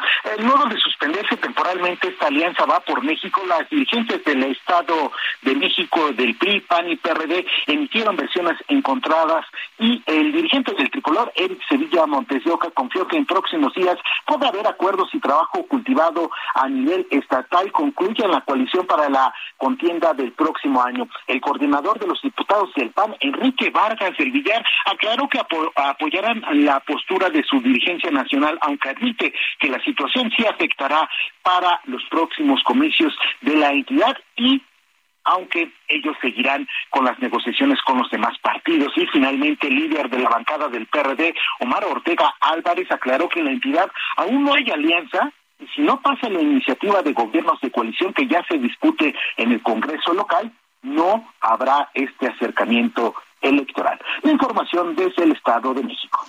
Gerardo, muchas gracias. Buenos días. Buenos días. Y este martes, por unanimidad de 480 votos, el Pleno de la Cámara de Diputados aprobó reformas a la Ley General de Acceso de las Mujeres a una Vida Libre de Violencia para considerar como violencia física el ataque con ácidos, sustancias corrosivas, entre otras. Y vamos a platicar del tema con la diputada de Morena, Julieta Vences. Ella es eh, presidenta de la Comisión de Igualdad de Género en la Cámara de Diputados. Diputada, ¿cómo está usted? Buenos días. ¿Cómo estás, mi querida Lupita? Muy buen día. Muchas gracias por el espacio. Pues, Saludo a quienes nos escuchan. Yo muy contenta por esta aprobación eh, que fue por unanimidad y además, eh, pues, eh, una, una situación que se venía demandando, que se venía exigiendo desde hace ya mucho tiempo. Claro, pues mira, comentarte, yo este tema lo traigo desde la legislatura pasada, soy diputada por reelección y hemos estado luchando porque efectivamente las mujeres que han padecido esto, que lo han vivido en carne propia, saben lo complicado que es, porque no solamente les destruyes su aspecto físico por el estereotipo que vivimos en esta sociedad, sino que les destruyes tu vida. Yo lo comentaba en tribuna y decía, imagínense salir a la calle y que alguien te arroje algo que te cambie la vida en un segundo y no solo te deshace la cara, sino que te tienes que someter a cirugías, diferentes cirugías. Una de ellas tiene más de 40 cirugías. Quiero que te lo imagines cómo es de terrible. Esmeralda Millán, que es de mi estado, que es de Puebla, me decía, yo lloraba porque mi hijo me rechazaba y me decía, es que tú no eres mi mamá. Entonces yo que soy madre y que muchas lo, lo somos, imagínate el dolor tan grande de tener que padecer eso. Entonces efectivamente en la Cámara con 480 votos se dio este primer paso. Y digo primer paso porque este dictamen reconoce únicamente los ataques con ácido o sustancias corrosivas, como bien lo mencionas, como parte del concepto de violencia física que se reconoce en la Ley General de Acceso. Más necesitamos incorporarlo al Código Penal porque no existe. Y al no existir, cuando han ido a denunciar estas mujeres que lo han pasado, pues van por lesiones, pero no existe ataques con sustancias corrosivas y mucho menos existe una condena, un castigo para el agresor lo suficientemente fuerte que aunque yo creo que pudieras darle cadena perpetua, la verdad es que no le recuperas la vida a esas mujeres que lo han sufrido y lo han tenido que vivir. Eh, no había no había castigo para estos ataques con sustancias como ácido, no no se consideraba como violencia física? ¿No había ningún castigo o simple y sencillamente se está elevando el castigo? Solamente había lesiones y aún así digo que es el primer paso porque lo reconocemos ya como una violencia física, más sin embargo solo es en la Ley General de Acceso de las Mujeres a una vida libre de violencia.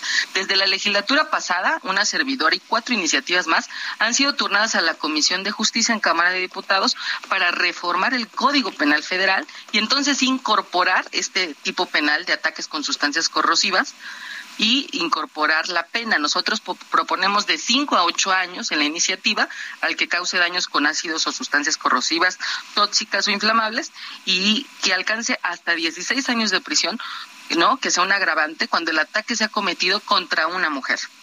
Eh, Julieta, ¿cómo ves eh, eh, la, situación real, en la vida real? Porque a veces tenemos muy buenas leyes, pero tenemos muy pocos delincuentes que estén purgando una condena, ¿no?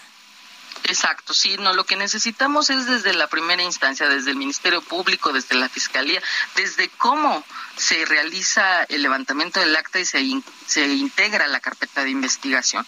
Aquí ellas han tenido no solamente que sufrir ¿no? Con esto que les ha pasado, sino que han tenido que estar luchando, exigiendo justicia, una justicia que debería de darle las instancias correspondientes y que debería de llegar.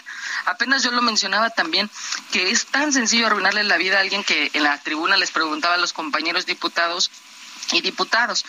Y les decía, ¿saben con cuánto se les puede cambiar la vida a una mujer? Con 135 pesos. Porque es lo que cuesta un ácido clorhídrico o un ácido sulfúrico, que es para limpiar este, las labores del hogar, ¿no? Para la limpieza y que lo consigues en cualquier tlapalería, en cualquier lugar y que lo utilizas para atacar y arruinarle la vida a estas mujeres que lo han padecido.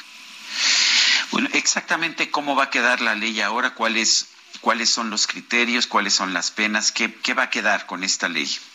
Va a quedar reconocido en la Ley General de Acceso de las Mujeres a una vida libre de violencia como reconocemos que los ataques con ácido como un tipo de violencia física. Más te reitero, hemos hecho un llamado respetuoso al presidente de la Comisión de Justicia para que pueda dictaminar, él ya tiene turnadas las iniciativas, para que se incorpore en el Código Penal como un, como un tipo penal, pero que también en el Código Penal se incluya la pena de 5 a 8 años y la agravante si es mujer hasta 16 años. Pero este es el primer paso. Necesitamos pasar el Código Penal para que entonces haya más contundencia, no sea más robusto cómo se pueden defender las mujeres allá afuera cuando esto suceda. Que digo, la utopía sería que ni un caso más sucediera, pero ha ido en aumento. Ya tenemos registrados en México 34 casos y esto es terrible que vaya aumentando esta violencia ácida que le hemos llamado. Muy bien, pues Julieta, muchas gracias por platicar con nosotros, además de este tema tan importante. Buenos días. Gracias, un gusto estar con ustedes. Gracias, hasta luego. El Centro para la Investigación sobre Energía Limpia y Aire Limpio publicó un reporte sobre cómo la exportación de hidrocarburos rusos está financiando la guerra en Ucrania. Brenda Estefan es analista internacional, la tenemos, la tenemos precisamente en la línea telefónica. Brenda, eh, ¿qué piensas? Por una parte, se entiende que las naciones, particularmente de Europa, tengan sanciones en contra de Rusia. Por otra parte, está generando unos problemas económicos enormes dentro de la Unión Europea y puede quebrantar, de hecho, la unidad política que hay en la Unión Europea ante la guerra de Ucrania o ante la invasión de Ucrania. Eh, pero por otra parte, sí está muy claro que el dinero ruso está surgiendo de estas exportaciones de hidrocarburos y no parece que las sanciones hayan afectado mucho. ¿Cómo ves toda esta, todo este complejo panorama? Sergio, Lupita, muy buenos días. Gracias por la invitación a su programa. Pues sí, el resultado de este estudio es muy interesante porque realmente eh, deja muy claro que a pesar de que ha disminuido eh, la importación, particularmente en Europa, de hidrocarburos rusos, sus ingresos han aumentado porque eh, con el aumento de los costos, particularmente del gas, que se ha casi triplicado desde eh, su costo desde 2021, justamente por este temor de que Rusia cierre la llave a Europa, pero también, por ejemplo, el petróleo que eh, está rondando los 100 dólares cuando Rusia lo tenía contemplado en su presupuesto en 40 dólares el barril. Entonces, eh, de alguna manera, estos ingresos que se calcula rondan los 158 mil millones de euros por venta de hidrocarburos.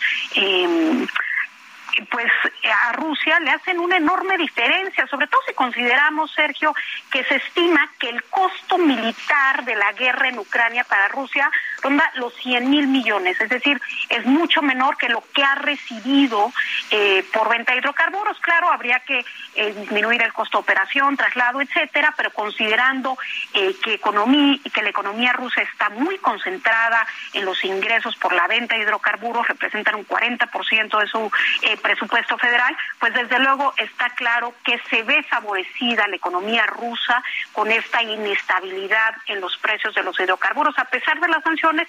Y además pues también lo que em, insiste el estudio es que de alguna manera la Federación Rusa ha encontrado la manera de darle la vuelta a las sanciones refinando el petróleo crudo en terceros países para su reexportación o mezclándolo con eh, petróleo de otros lugares, utilizando transferencias de barco a barco, en fin, ha encontrado una serie, digamos, de artimañas para darle la vuelta de manera que quizás petróleo ruso se...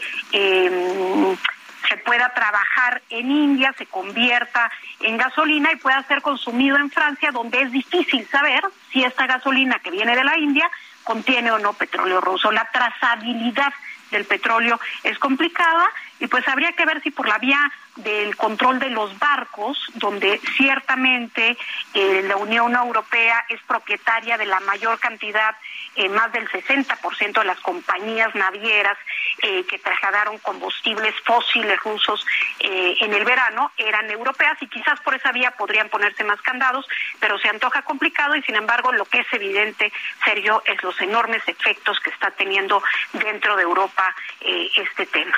Brenda, querían aislar a Rusia no se ha podido. Rusia pensaba que lo de eh, esta invasión a Ucrania iba a ser más sencillo, más rápido, más fácil, pero pues tampoco se ha podido. ¿Cómo ves el escenario? Eh, ¿Vamos a estar así cuánto tiempo? O sea, ya, ya llevamos muchos meses de esta guerra que ha afectado al mundo entero, por supuesto, eh, pero ¿cómo ves tú las cosas? ¿Vamos a seguir en este escenario? ¿Podríamos seguir así por años, meses?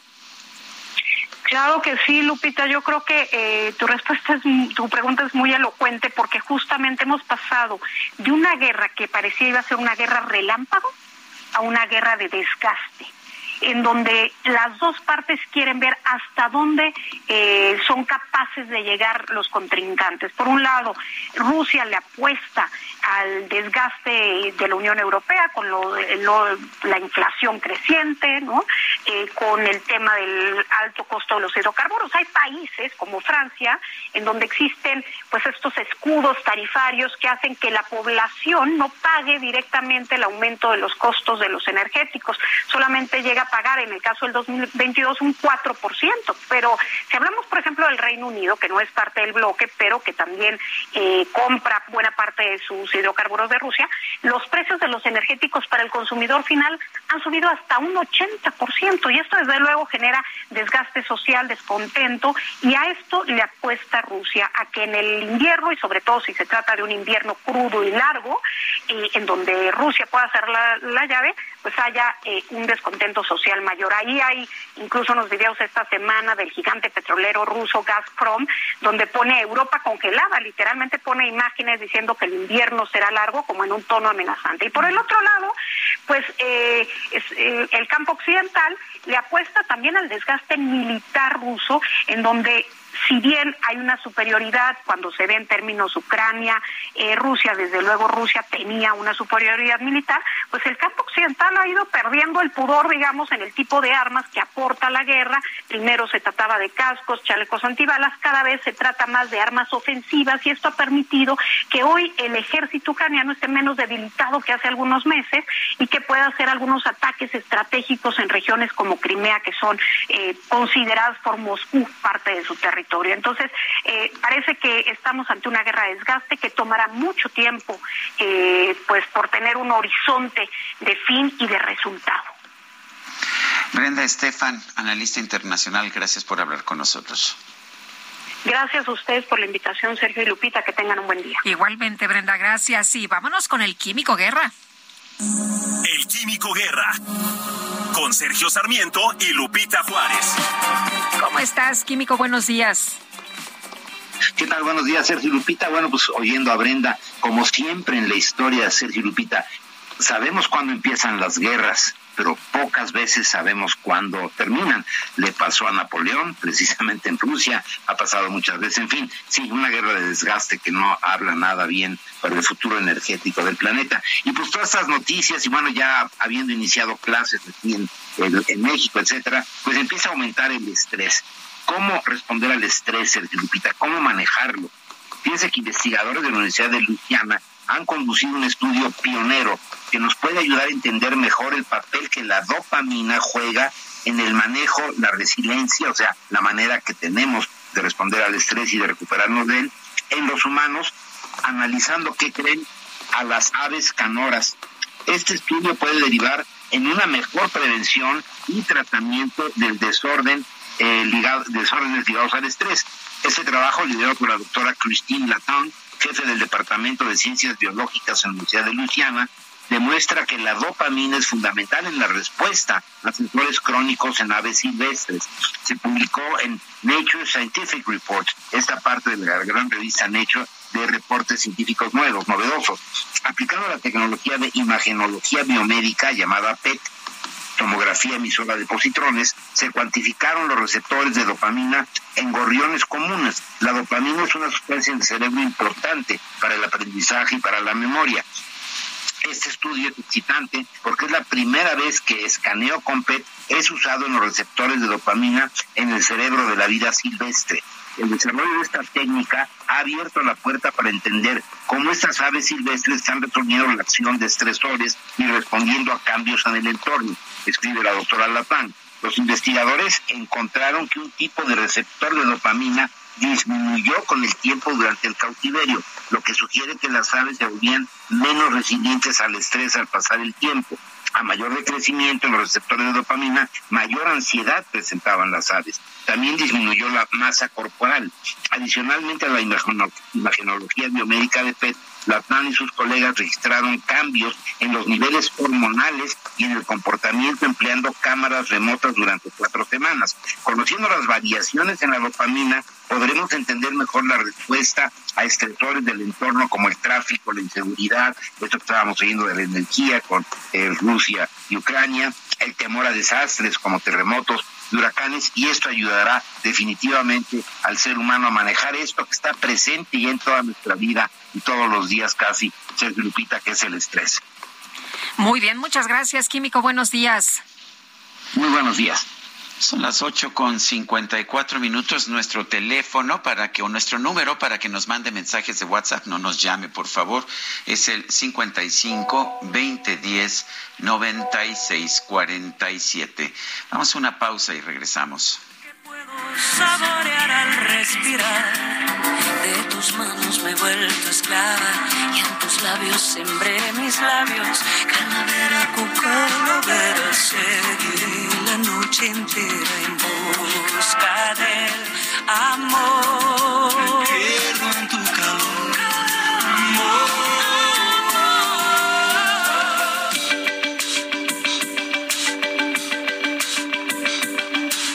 Sergio Sarmiento y Lupita Juárez quieren conocer tu opinión, tus comentarios o simplemente envía un saludo para ser más cálida esta mañana. Envía tus mensajes al WhatsApp 55 20 10 96 47.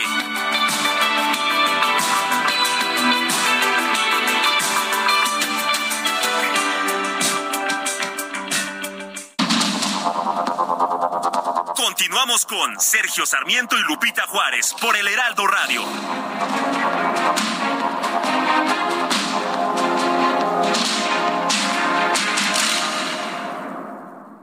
En Soriana, por México, lo damos todo. Compra uno y lleve el segundo al 50% de descuento en detergentes Viva, Carisma y Blancanieves. Sí, el segundo al 50% de descuento en detergentes Viva, Carisma y Blancanieves. Soriana, la de todos los mexicanos. Solo septiembre 8. Aplica restricciones.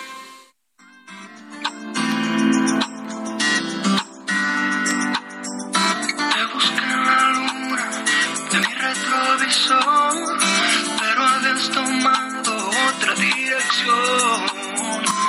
Busqué en el cielo con mi cronovisor, mientras escapabas a nuestra dimensión.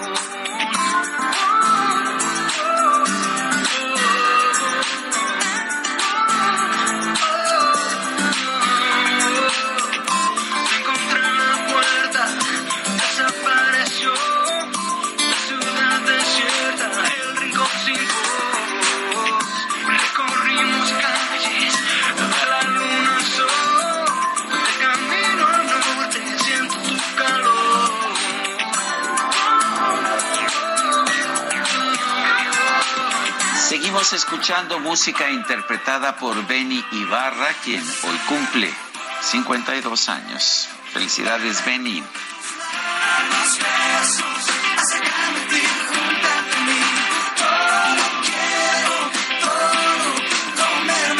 Bueno, y aquí cantando toda la canción, ¿eh? No te creas que hasta los coros y todo. Me parece muy bien. Oye, ha llamado mucho la atención, Sergio, que es el, eh, eh, estamos viendo algunas imágenes de los presentadores de la BBC. Eh, algunos ya portan trajes oscuros y corbata negra. Y bueno, pues esto ha llamado mucho la, la atención. dicen que, bueno, en este momento no hay nada em, con certeza que compartir, que se va a esperar la información, que los nietos de la reina están viajando a Balmoral en estos momentos para que la familia esté reunida en medio de preocupaciones por la salud de la reina que dijimos muy temprano esta mañana. Los médicos estaban pues, realmente preocupados por el deterioro de su salud. Y Jesús Diego Gómez nos dice esta mañana, buenos días, da pena escuchar al mentiroso de Mario Delgado, solo da risa sus declaraciones, igual de cínico que su jefe. Felicidades por su magnífico programa. Dice otra persona, buenos días, qué daño tan grande el señor Alejandro Moreno le está haciendo a su partido. Hace mucho que debería haber renunciado. Me atrevo a decir que va de por medio el futuro de este país. Bendiciones para, para ustedes y todo su equipo. Es Pilar Martínez. Bueno, pues eh, integrados como Rescatemos el Valle, vitivinicultores, enólogos, chefs y la comunidad del lugar han lanzado una convocatoria con un llamado a los gobiernos federal, estatal y municipal para salvar la esencia rural de Valle de Guadalupe en Baja California, esta zona, Sergio, que tú conoces muy bien. La conozco muy bien eh, y esta ha sido una gran preocupación de los vitivinicultores y de, mucha gente. Natalia Badán está en la línea telefónica, es vitivinicultora. Eh, bueno, pertenece a una familia, conocí a su hermano Antonio hace muchos años y siempre es un gusto, por supuesto, hablar con una de las grandes productoras de vinos de calidad del Valle de Guadalupe. Natalia Badán, gracias por tomar nuestra llamada. Cuéntanos cuál es ¿Cuál, ¿Cuál es el reto y cuál es la amenaza para este, este carácter agrícola, rural del Valle de Guadalupe? Hola Sergio, buenos días. Muchas gracias por la oportunidad. Un gusto también. Eh, la amenaza es perder nuestra tierra agrícola por la urbanización que se está llevando a cabo de manera desenfrenada y por lo tanto perder esta vocación vitivinícola y olivarera que fue construida a través de décadas y de varias generaciones. Eh, Natalia, ¿cuál es el... Perdón. Eh, sí, adelante, adelante pensé que ya habías terminado eh, eh, tu, idea. Eh, ¿Cuál es el llamado a las autoridades? hablan ustedes de esta, pues, de, esta convocatoria con llamado a los gobiernos, tanto federal, estatal y municipal. ¿qué, estarían pidiendo a cada, a cada autoridad? Mira, en general, Lupita, lo que queremos es que se valore el trabajo que se ha hecho aquí y que se valore el sitio, ¿no? Y esta campaña es un poco un llamado a todos los mexicanos, además de a los gobiernos, para que esto se vuelva un patrimonio nacional y se reconozca como una zona agrícola y que, y que se proteja como tal. Eh, que se reconozca el, eh, la, el valor cultural que tiene y el valor de la ruralidad. La ruralidad está desapareciendo y es irreversible cuando desaparece, ¿no? Entonces, eh, de ahí tienen que derivar leyes y decretos y, que nos protejan, nos blinden, pero, ah, pero yo siento que hay un problema sobre todo de valoración, ¿no? De, de, de, no reconocimiento y obviamente de omisión a las leyes ya existentes de ordenamiento, ¿no? Entonces el deterioro muy rápido, será yo creo desgraciadamente irreversible y, y esto es un llamado por que se proteja la, que se proteja la agricultura en México y en particular la de Valle de Guadalupe, para no matar eh, es la gallina de los huevos de oro que representa la vitivinicultura en este lugar, ¿no?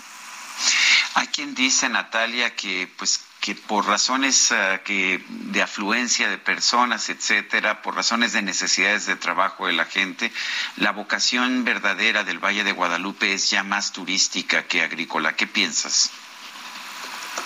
Pues mira, el turismo es debe ser debe acompañar las regiones vitivinícolas, generalmente las acompaña, es una cosa buena, es una derrama valiosa pero en el momento en que empieza a destruir la razón de la visita, pues es obviamente eh, eh, eh, un destino fatal, ¿no? Es decir, no hay Valle de Guadalupe interesante sin vino y sin viticultura, ¿no? Entonces, si nos volvemos un antro enorme y un lugar de fiestas para los citadinos que quieren reventón, pues cuánto vamos a durar, Sergio. Yo creo que hay que ver el valle con ojos generosos y pensar en 15, en 20, en 25 años, en los que vienen. Incluso en 50, y por qué no en 100 años, ¿no?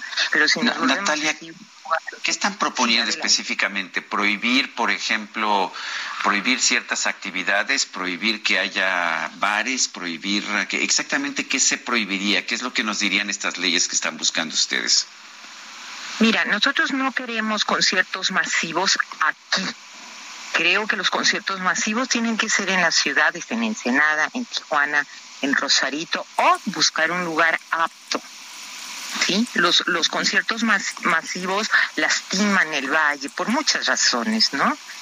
Eh, no queremos antros porque la vida nocturna no es compatible con una, una, un valle vitivinícola. No hay un solo una sola región vitivinícola en el mundo en donde haya vida nocturna, ¿sí? Eh, es, simplemente son cuestiones de compatibilidad. Entonces tenemos unas ciudades muy lindas, muy cerca, en donde debe llevarse a cabo la vida nocturna, ¿sí? Y aquí queremos recuperar la ruralidad, es decir, este modo de vida que tenemos que está que está conectado con la tierra, conectado con el suelo, conectado con la producción agrícola y que hace que tengamos otro ritmo de vida. Nosotros nos levantamos todos, todos a las seis, todos empezamos a trabajar a las siete o a las seis y media. No puede, eso no puede ser compatible con un, lugar nocturno que hace punchis punchis hasta las 3 de la mañana, incluso hasta las 12. ¿Sabes? Son, son como cuestiones de compatibilidad. Entonces, lo que estamos clamando es simplemente que se sigan las reglas, porque las reglas ya existen que se respeten las reglas, ¿no? necesitamos normas en un lugar así eh, todos, todas las regiones vitivinícolas del mundo tienen reglas bastante estrictas, ¿no? No podemos ser la excepción. Muy bien, pues Natalia, muchas gracias por platicar con nosotros esta mañana. Muy buenos días. Gracias, gracias a ustedes. Que tengan un excelente día. Son las nueve con diez. El amor inspira nuestras acciones por México. Reforestando la tierra, reciclando cuidando el agua, impulsando a las mujeres y generando bienestar en las comunidades. Juntos somos Coca-Cola y contigo el amor multiplica.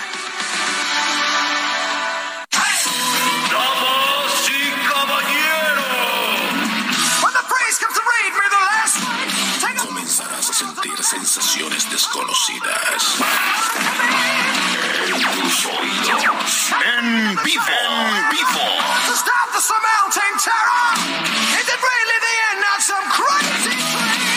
La micro deportiva.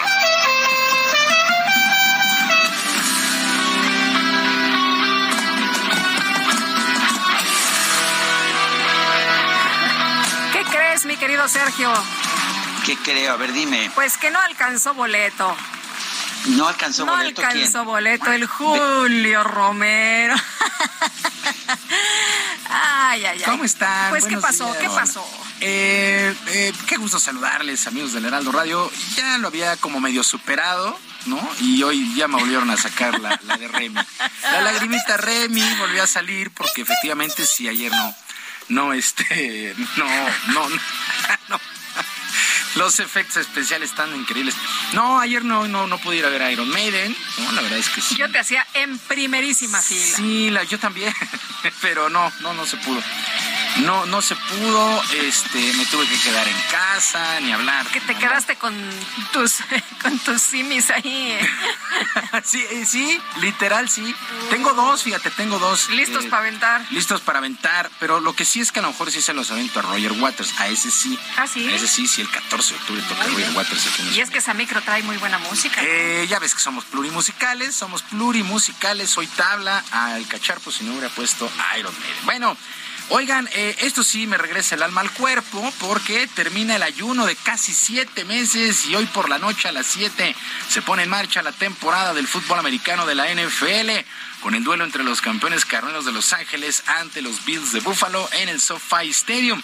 Los Ángeles llegan como campeones del Super Bowl luego de imponerse el pasado 13 de febrero 23 a 20 a los Bengalíes de Cincinnati, mientras que los Bills llegan como uno de los favoritos de la conferencia americana. Terminó el ayuno, mi querido Sergio.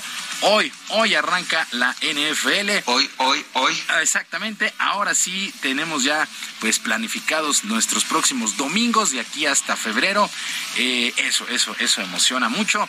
Pone tristes a otras, pero pues únanse, únanse a la causa, en verdad, siéntense a ver la NFL. Se pone, se pone buenísimo. Bueno, hoy por la noche entonces, a las 7 arranca la campaña. Mientras tanto, jornada 1 en la Champions League. Qué juego tan raro el de ayer.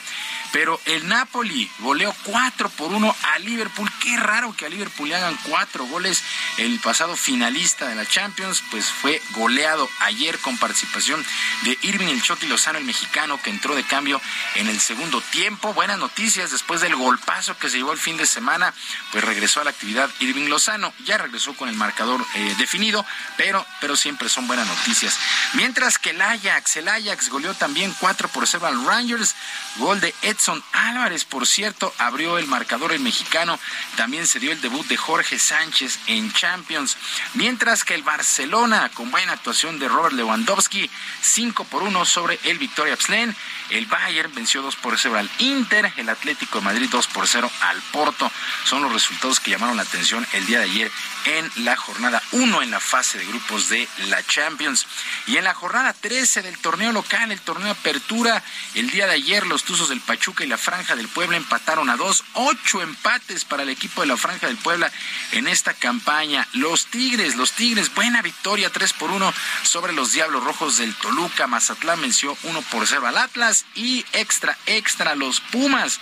Los Pumas regresaron a la senda del triunfo, vencieron cuatro por uno a los Gallos Blancos del Querétaro. Claro, el Querétaro no es que sea una gran potencia, pero era importante para los Pumas regresar a la senda del triunfo.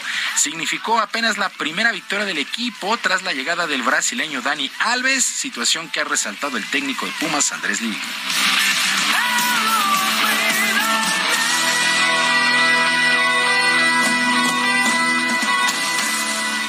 No, lo, bueno, yo siempre ganamos o perdemos o empatamos a los jugadores, los felicito por el esfuerzo que hacen. Me dijo que, que ahora no vamos a parar, me dice, recuerde, profe, que le dije que no vamos a parar, entonces son gente de experiencia que bancan siempre la, en los momentos complicados están y en los momentos de esto se disfruta. Es un hombre que disfruta cada triunfo como nosotros, entonces lo tenemos que tener bien a él y a todos para ir el sábado a Toluca, tenemos pocos días de descanso. Ya siéntese, señora, por favor. Otro equipo que también sigue enrachado son las Chivas. Vencieron dos por uno de visita a los Cholos allá en Tijuana. El rebaño parece enderezar el camino en la recta final de la temporada y su técnico Ricardo Cadena espera que les alcance para meterse por lo menos al repechaje. Con este resultado llegaron a los 19 puntos y están en el séptimo lugar de la tabla. Escuchamos a Ricardo Cadena.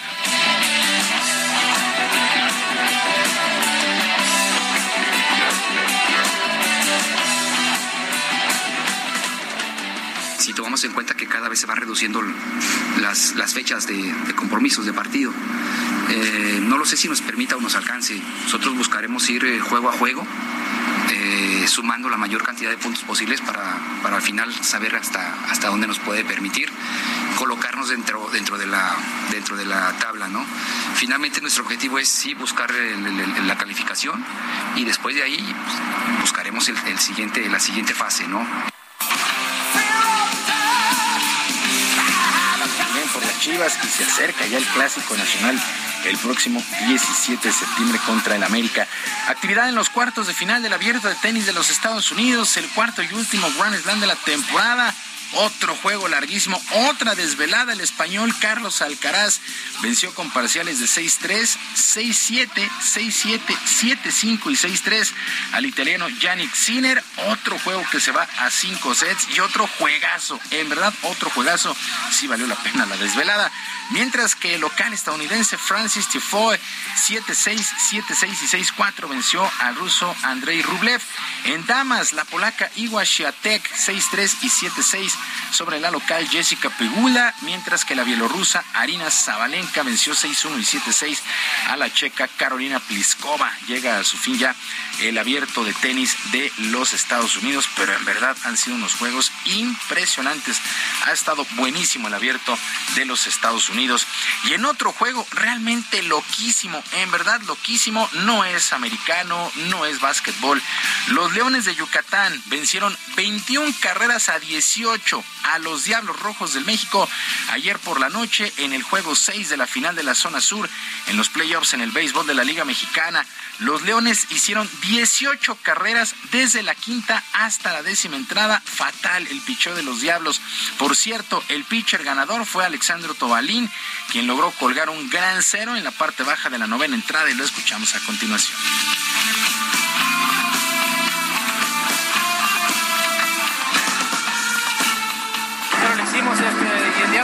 A salir motivados, ya que empieza 0-0 y, y, vamos a estar listos. Eh, mira, tratar de, de, venir y poner un cero. En este estadio, en este estadio es difícil venir y, y poner el cero.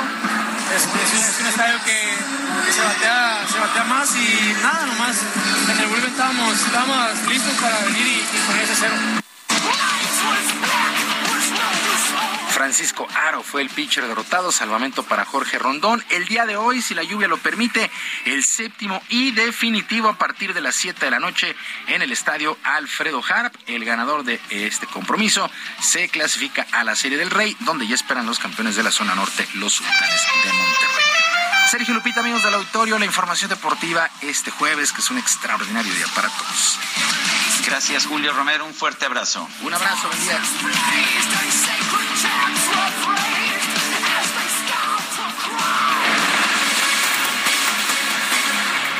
Y vamos a platicar de música esta mañana con Celso Duarte, arpista, quien saludamos con mucho gusto. Celso, ¿cómo estás? Buenos días. Muy buenos días, ¿qué tal? ¿Cómo están todos? Bien, oye, pues aquí emocionados con esto que van a, a presentar el día 10 en las islas de, la, de Ciudad Universitaria. Cuéntanos un poquito, Transfrontera CU, de qué se trata, qué vamos a poder escuchar y además, pues, cuáles son los límites entre distintos géneros. ¿Hay límites o no hay límites? No, cuando eh, no hay límites en este festival que al contrario propone justamente la fusión de géneros, la improvisación, es este, tiene un perfil muy específico. Y bueno, lo que vamos a escuchar en, en CEU es este, la edición ya presencial de Transfrontera, es un proyecto que desde el año pasado em, empieza sin el pico de la pandemia en, en varios países. Es una iniciativa de la UNAM pero bueno, convoca músicos de la zona de Nueva York, en Londres, en, Islandia, en Argentina, en Colombia, en este y bueno, por supuesto que en México, ¿no? Son son propuestas de compañeros y, de otros proyectos este, artísticos, los cuales, pues, este, cada uno tiene eh, su, su, este, su esencia. Eh, en mi caso, yo trabajo mucho con las raíces de, del arpa, ¿no? Yo soy arpista, entonces lo que tiene que ver mucho con, la, con el arpa en la escena mexicana, que es el son jarocho, y a su vez con una fusión del mismo son. Y también, bueno, yo tengo una raíz este, paraguaya, entonces siempre mezclo música tanto de Sudamérica como de México en, en, en mi propuesta musical. Eh, a partir de las doce y media arranca este festival, es gratuito, es entrada libre, allí en las islas de CEU, de Ciudad Universitaria, en el campus central. Y pues bueno, están mis compañeros Karina López, eh, Klesmerson, Jair Alcalá, que viene de, Monterrey, eh, Gabriel Brosman, este, que es un bajista también, este, músico muy este, increíble, y, eh, nosotros como ensamble, eh, el cual traemos el, el arpa que te comentaba, un chelo eléctrico, un chelo acústico, eh, la batería, este, tengo una invitada especial a Ortega que canta, entonces bueno, va a estar muy, muy, muy padre, ojalá puedan venir al CEU, se va a poner muy bueno. Esto, esto tiene un costo, es gratuito, ¿Qué, de qué, cómo, cómo es el, el acceso, puede ir cualquiera. Sí, es entrada libre, es este justamente el primer festival que se, hace eh, ya después de todo esto, este, este, esto que hemos vivido, ¿no? De la pandemia y demás. Allí justamente en el corazón de CEU, eh, en el campo central, ahí se llaman las islas, y justamente ahí es entrada gratuita para todos, sé que va a haber comida, sé que va a haber este algunos puestos para, para igual este ir por algún refresco, por alguna bebida y seguir disfrutando el festival. El festival no eh, arranca a doce y media y este y pues inviten a todos los que quieran, no hay límite de edad tampoco, es para todo público, así que los esperamos. Muy bien, pues Elso, muchas gracias por invitarnos a este concierto. Muy buenos días. Al contrario, gracias a ustedes, muchas gracias. Hasta luego. Bueno, pues uh, la mayor parte de los padres de familia y también alrededor de la mitad de los maestros no saben en qué consiste el nuevo plan de estudios para educación básica de la Secretaría de Educación Pública. Según un estudio elaborado por la organización Educación con Rumbo, 50% de los maestros desconocen el nuevo plan educativo y bueno, pues dicen que también que quienes sí lo conocen rechazan su aplicación, eh, de manera que solamente el 16% de los maestros declararon haber sido consultados o tomados en cuenta en la elaboración de este nuevo plan de estudios. Solamente el 26% de los padres de familia declaró haber escuchado algo sobre la propuesta. Son las nueve de la mañana, nueve de la mañana con veinticuatro minutos. Le recuerdo, nuestro número de WhatsApp es el 55 20 10 96 47. En Twitter, arroba Sergio y Lupita. Le recuerdo también eh, la cuenta de Twitter del Heraldo Media Group, arroba Heraldo de México. Regresamos en un momento más.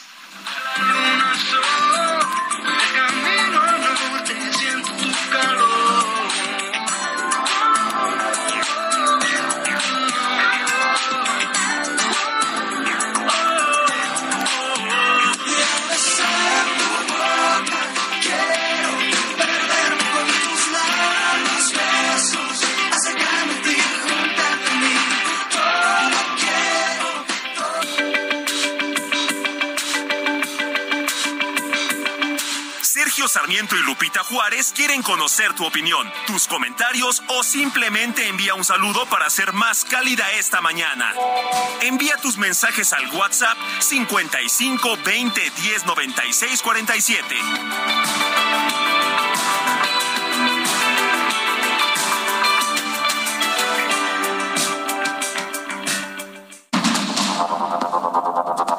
Continuamos con Sergio Sarmiento y Lupita Juárez por el Heraldo Radio.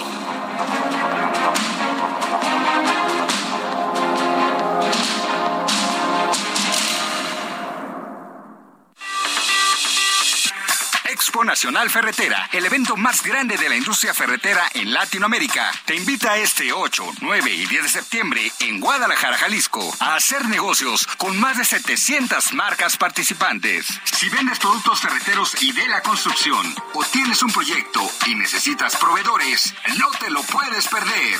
Regístrate gratis en www.expoferretera.com.mx. Te esperamos. Gastrolab, historia, recetas, materia prima y un sinfín de cosas que a todos nos interesan. Hola amigos del Heraldo Radio, soy el chef Israel Arechiga de Gastrolab y que a veces no volteamos a ver algunos de estos ingredientes porque creemos que son complicados, pero no saben lo sencillo que es cocinar. Y es que vamos a hacer unas pechugas de pollo a la plancha, pero los vamos a usar con limón amarillo, con ajo en polvo, con un poquito de miel y romero y es una completa locura esto. ¿Qué es lo que vamos a hacer? Una vez que tenemos las pechugas, las vamos a marinar con un par de cucharadas de aceite de oliva, con un par de cucharadas de vinagre, un poquito de miel, una o dos cucharadas es suficiente, un poco de romero, siendo cuidadosos de no agregar la parte central para que no nos amargue, únicamente las hojitas finas, y unas rebanadas o unas rodajas de limón amarillo. E incluso si tenemos el centro libre, también le podemos poner el jugo. Después vamos a poner un poco de aceite con mantequilla, sal, pimienta y ajo en polvo, y vamos a dorar muy bien las pechugas, y con los aritos de limón vamos a planchar, vamos a decorar, y van a ver que las pechugas con esos ingredientes tan sencillos van a tener un sabor completamente diferente, y es una opción muy versátil para un plato tan fácil de hacer. En Soriana, por México lo damos todo. El segundo al 50% de descuento en aceites Nutrioli de 850 mililitros y capullo de 840 mililitros. Además, arroz extra precisísimo de 900 gramos a solo 16.90. Soriana, la de todos los mexicanos. Solo septiembre 8. Aplican restricciones.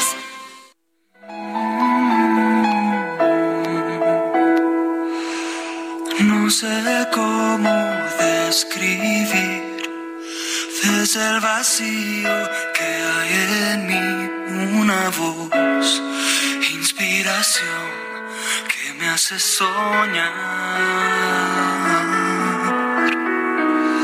Vuelvo a escuchar dentro de mí ese deseo de sentir un amor que le dé vida a mi palpita sin palabras. No, bueno, pues pura, pura miel, pura, puro dulzor. ¿Cómo ves, Guadalupe? Ay, si yo te contara cómo están aquí en la cabina. No, bueno. Esto se llama inspiración. Si de por sí están juntos, imagínatelos. No, bueno. Eso de estar juntos todo el tiempo debe ser complicado, ¿verdad? Ay, estos muchachos, mi querido Sergio. Ah, que lo que hace el amor. Ahí lo vamos a dejar. Ahí lo dejamos, sí, sí, sí, porque qué bárbaro. Fíjate, con, con decirte que ya quieren apagar la luz y no, bueno, no, no diles que un poquito de que es un lugar público. Bueno, vamos. Un poquito de pudor. Vámonos a los mensajes. Y dice Alfredo, buenos días, Sergio Lupita. Los escucho con mucho interés todos los días. Me comunico de la alcaldía Iztacalco. Es una pena que México, en lugar de estar abriendo centros de innovación, por ejemplo, esté creando centros nacionales para identificar personas. Vaya nivel de retroceso que hemos alcanzado con el gobierno actual. Saludos. Eh, pues es, la situación que tenemos y qué bueno que tengamos este Centro Nacional para identificar personas cuando imagínate que hay 52 mil personas sin identificar que fueron asesinadas, que hay un montón de gente que pues eh, no sabemos si está viva o si está muerta y que este centro se dedica precisamente a buscar a estas personas. Si no lo tuviéramos, pues la pesadilla para muchas de las familias sería peor. Efectivamente, Jorge Leiva de Tampico dice, Alito está más interesado en lavar su imagen cuando solo sirve para distraer a los de Morena y que no saquen posibles candidatos. Son las nueve con treinta y cinco. Adelante, Lupita. Vamos a escuchar a Mónica Reyes. Adelante, Mónica. Buenos días. Nuevamente con ustedes, Sergio Lupita, qué gusto saludarlos. Pues sí, amigos, les platico, les informo que en un estudio realizado por el Consejo Nacional Empresarial Turístico y el Centro de Investigación y Competitividad Turística Anáhuac, llamado Panorama de la Actividad Turística en 36, se muestra el impacto de la degradación de la Autoridad Aeronáutica de México para las líneas aéreas nacionales, donde fíjense, se estima que de haberse mantenido la participación de mercado de 2019, las líneas nacionales habrían transportado 9.2 millones de pasajeros, es decir, 1.1 millones más de los que se movilizaron en 2021. Pero por el contrario, las aerolíneas estadounidenses tuvieron una participación de 71.5%, que si bien es menor a la participación observada durante el mismo periodo de 2021, sigue siendo superior a los registros vistos hasta 2019. Así es que este comportamiento, bueno, se debe principalmente a la degradación de la Autoridad Aeronáutica Mexicana que sabemos sigue sin resolverse y que ha implicado que únicamente las aerolíneas estadounidenses se beneficien de la expansión del mercado aéreo México-Estados Unidos, ya que las líneas nacionales tuvieron una participación de mercado de 24.6% en las operaciones internacionales.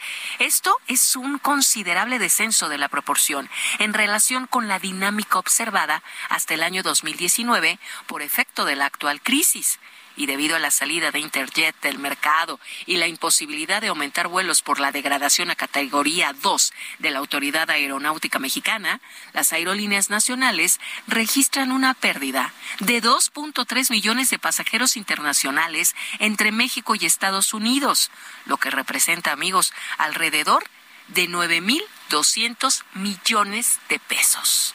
Regresamos con ustedes a seguir escuchando más información, más noticias. Gracias, Mónica. Buenos días.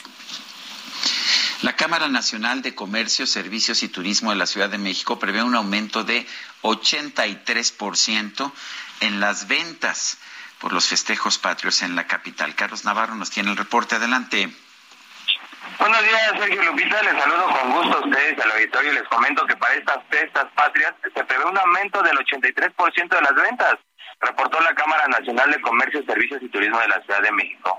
Este organismo realizó un análisis a partir de los principales indicadores económicos y el entorno nacional para calcular las ventas esperadas con motivo de los festejos por estas fechas. El presidente del organismo, José de Jesús Rodríguez, dijo que al caer en viernes, el día de descanso oficial, los ingresos en el comercio, los servicios y el turismo se verán impactados favorablemente, pues será un fin de semana largo. Rodríguez calculó que más de 94 mil negocios serán beneficiados, sobre todo giros como abarrotes, alimentos y bebidas, agencias de viajes, centros nocturnos, bares, antros, hoteles, restaurantes, venta de trajes típicos, vinos y licores. En el caso del sector hotelero se espera que se logre una ocupación del entre 55 y 65% durante los festejos. Es por ello que el presidente de la Canaco CDMX destacó que de esta forma se estiman ingresos por la venta de bienes y servicios por 7.340 millones de pesos, lo cual representa un aumento de 83.1% en comparación con 2021. Sin embargo, aún con una disminución de 15.4% respecto a 2019, para aún la información que les tengo. Bueno, gracias Carlos Navarro por este reporte.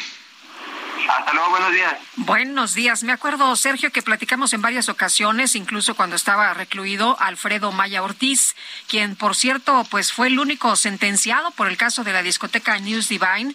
Fue liberado esta madrugada y, bueno, esto luego de que un juez de ejecución le otorgó la libertad condicionada. Dijo él, pues, que él siempre lo, que ha dicho, ¿no? Que es inocente y, bueno, eh, también comentó que quisiera estar con su familia, poder recuperar un poco de lo que perdió, esto al reunirse con sus eh, familiares después de haber estado encerrado durante 14 años y tres meses. Cabe recordar que estuvo detenido desde 2008, día en que ocurrió aquella tragedia que cobró la vida de 12 personas. Eran varios jóvenes y tres policías que fallecieron por asfixia durante un operativo de la policía. Eh, se dijo que el lugar estaba mal acondicionado, pero también después se dio a conocer que la información es que los elementos de la policía coordinaron mal un operativo eh, policíaco que pretendía en realidad pues extorsionar a los jóvenes y que mm, bueno pues eh, estos eh, elementos bloquearon una de las puertas, lanzaron gases lacrimógenos y esto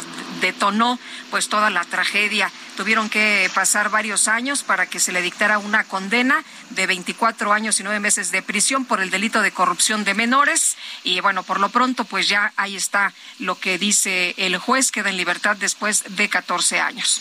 Y vale la pena señalar que fue una absoluta injusticia. Lo, acusaron de ser el culpable de la tragedia de News Divine. Está muy claro con la información que tenemos que no solamente no fue el culpable, sino que él trató de, de que la gente, que los muchachos, mientras se llevaba a cabo este operativo policial, pudiera salir de forma ordenada.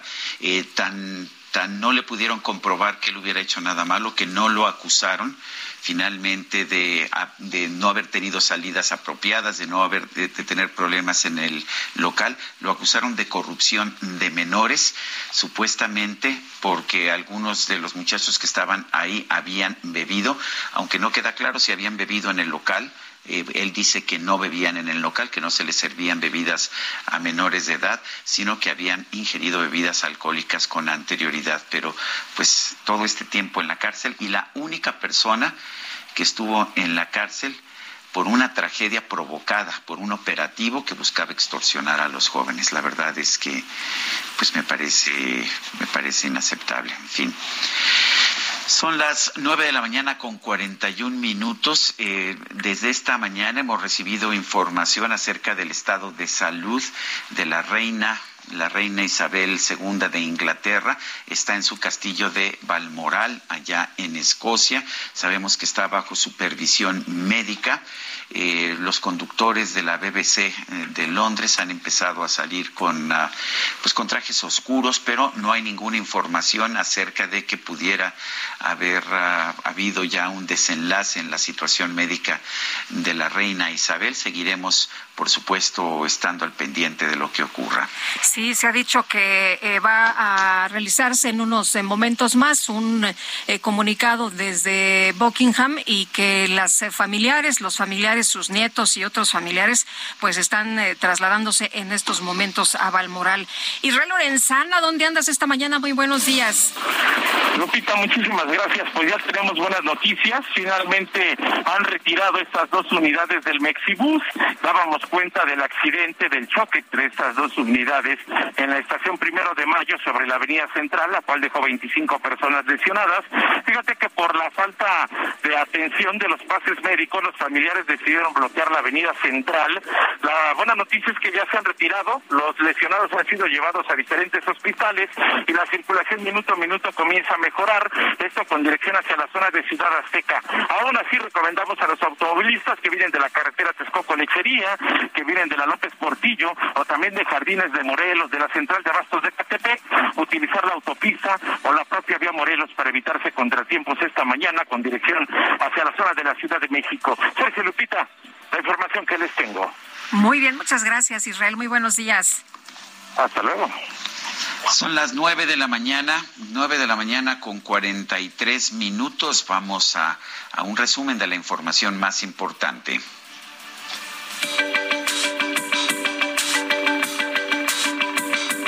Para Lupita Juárez, tu opinión es importante. Síguela en arroba Lupita Juárez H.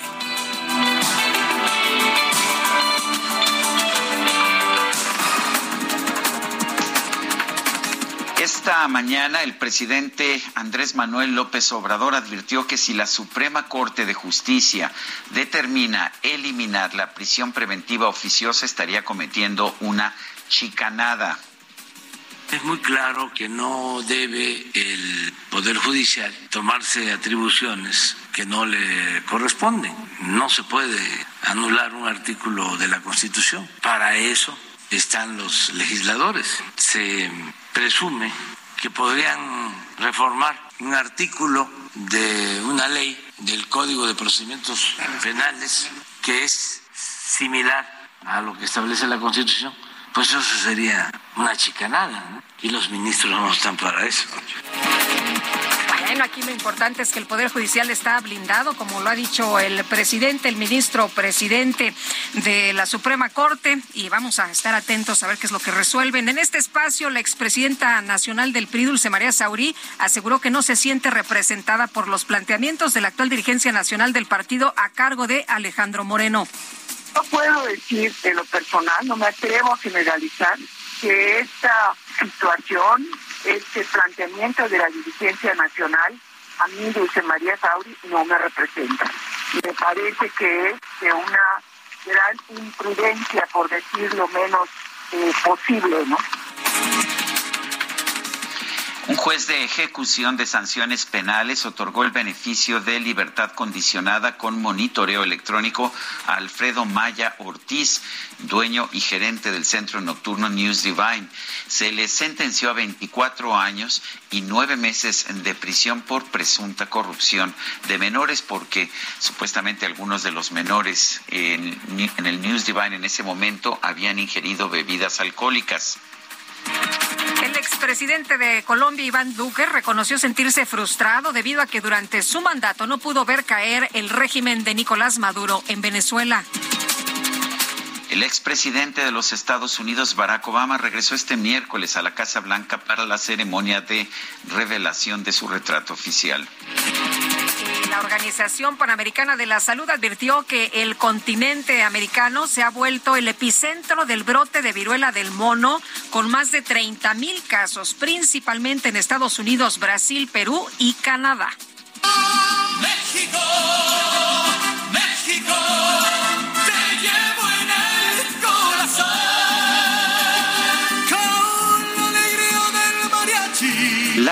plataforma Latinometrics dio a conocer un listado de los canales de YouTube sobre comida más vistos en el mundo y sorprendió que en el cuarto lugar aparece la cuenta de mi rancho a tu cocina de la señora Ángela Garfias de 70 años. Ella es originaria de Michoacán, tiene un promedio de más de 300 mil visitas, eh, 300 mil vistas en cada uno de sus videos. En estos comparte recetas de platillos mexicanos tradicionales. Thank you.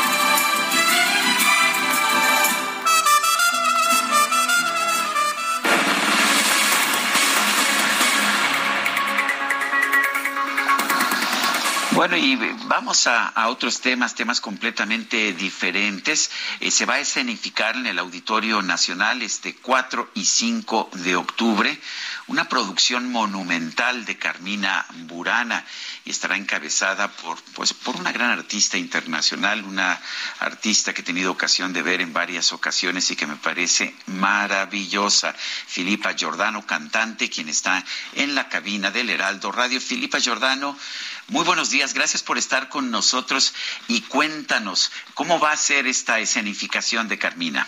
Hola, muy buenos días, Sergio. Qué gusto, qué gusto estar contigo hoy saludo a todos tus redes escucha. Estoy feliz de regresar a la ciudad primero que todo y, y anunciarle mi uh, regreso al Auditorio Nacional después de esos años que han sido difícil para todos nosotros, los artistas, y ya finalmente poder estar frente a tanta gente nuevamente, mi público mexicano. Y te comento y quiero aclarar, si me das la oportunidad, de que será el 4 y 5 de octubre en el Auditorio Nacional la Carmina Burana eh, y yo Uh, realmente no estaré presente en la Carmina como eh, lo hice en el 2019, sino que mi participación es especial. Presentaré eh, otra cosa, ha habido un poquito de confusión porque es la selección de los temas principales de la ópera Carmen di Giorgio Bizet. Entonces, esa misma noche habrá la Carmina Burana, la cantata Carmina Burana, y una selección especial de la ópera Carmen. Entonces yo cantaré La Banera, cantaré Chanson Bohemi y los temas que canta Carmen principales, sus áreas principales, con mi vocalidad de soprano tradicional, no en versión pop crossover como la conocen de mi disco.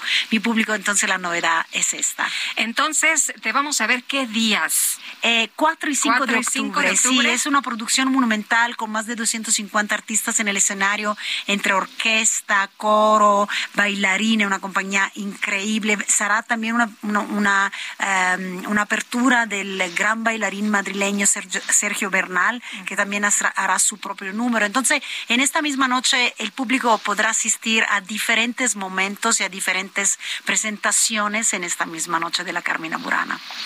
Bueno, entonces tú, tú nos interpretarás eh, la, la, versión operística de, de Carmen, de la, Carmen, la ópera sí. de Bizet. Sí, no, no es la Carmen áreas? completa, pero son las áreas principales. ¿Qué áreas vas a cantar?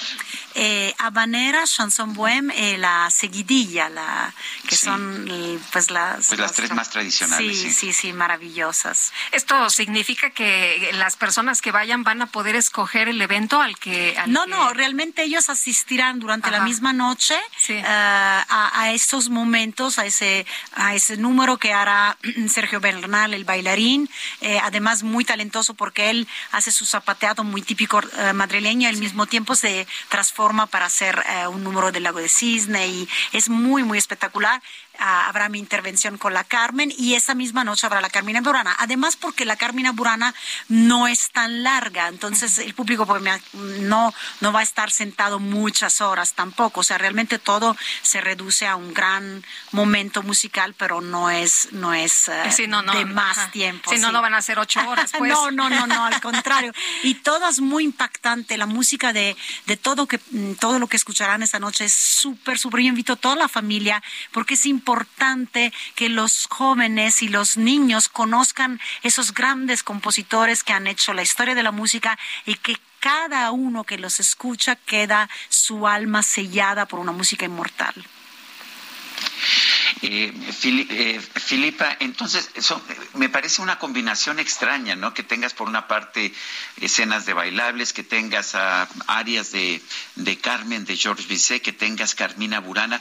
¿Cuál es la idea de todo esto? Pero además veo que en el póster apareces tú vestida de sevillana, como la Carmen de Bizet, eh, pero pues dice Carmina arriba y después dice Burana. Entonces. Mira, eh, te platico, ha habido varias presentaciones de todo lo que es el arte, e incluso hubo algunos pósters del mismo eh, Sergio como solista. Eh, pues realmente por ahí en, el, en el póster aparece eh, participación especial de la ópera Carmen. Entonces Carmina Burana es para no confundir el público que esta noche cuando comprarán los boletos de la Carmina también me podrán ver a mí como aparición estrellar de, esa noche. No cantaré en la Carmina, pero cantaré los temas que más me han hecho incluso reconocida alrededor del mundo, que son de esa. O sea, por un mismo boleto van a tener un gran espectáculo. Exactamente, Lupita, sí, correcto. Gracias por traducirme. Oye, y además nos da mucho gusto ver después de tanto tiempo. y además en el escenario, bueno. Sí, eso es, es, es magnífico y con esa grande orquesta. Y Sara vocalidad, Sergio completamente eh, operística, no utilizaré mis matices pop. Está bien. Pues entonces, digo, para quienes te admiramos también como cantante de ópera, digo, te, he escuchado cantando pop y lo haces maravillosamente bien, pero la voz, la voz de soprano que tienes es extraordinaria para quienes nos gusta para quienes nos gusta la ópera y eh, para mí será un placer escucharte en estas en estas tres áreas. No faltes porque me encantará eh, sentirte ahí entre mi público. Oye, y decías que, que es para es para todo el mundo, ¿no? Eh, de, niños a, la música se tiene que acercar a la gente. Porque al contrario, los niños, si no le damos la oportunidad de conocer otra música que no sea a veces la, la que, que, sabemos que es más a su alcance, eh, si no le damos esa oportunidad, ellos nunca podrán empaparse de lo que, que nutre realmente en lo profundo, con grande, grande escritura, grandes melodías grandes orquestaciones y, grandes eh, eh, momentos que, no, no, son solo melódicos, hay mucho ritmo, hay mucha pasión, se la van a pasar bien, no se van a aburrir, se lo aseguro. Muchas gracias. Gracias, Filipa, por estar aquí con nosotros y por invitarnos. Gracias a ti, Filipa, Filipa Giordano, cantante extraordinaria. Se nos acabó el tiempo, Guadalupe. Pues vámonos entonces, que la pasen todos muy bien, disfruten este día y nos escuchamos mañana que ya es viernes. Imagínate, celebraremos entonces el viernes, pero a partir de mañana y hasta entonces, gracias de todo corazón.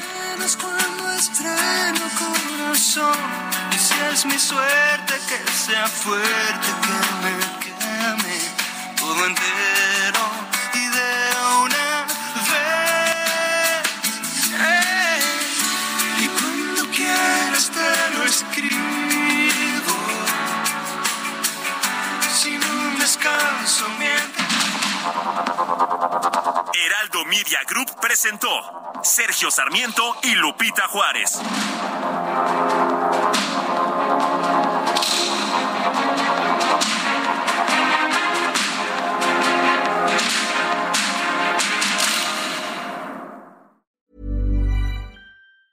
Ever catch yourself eating the same flavorless dinner three days in a row?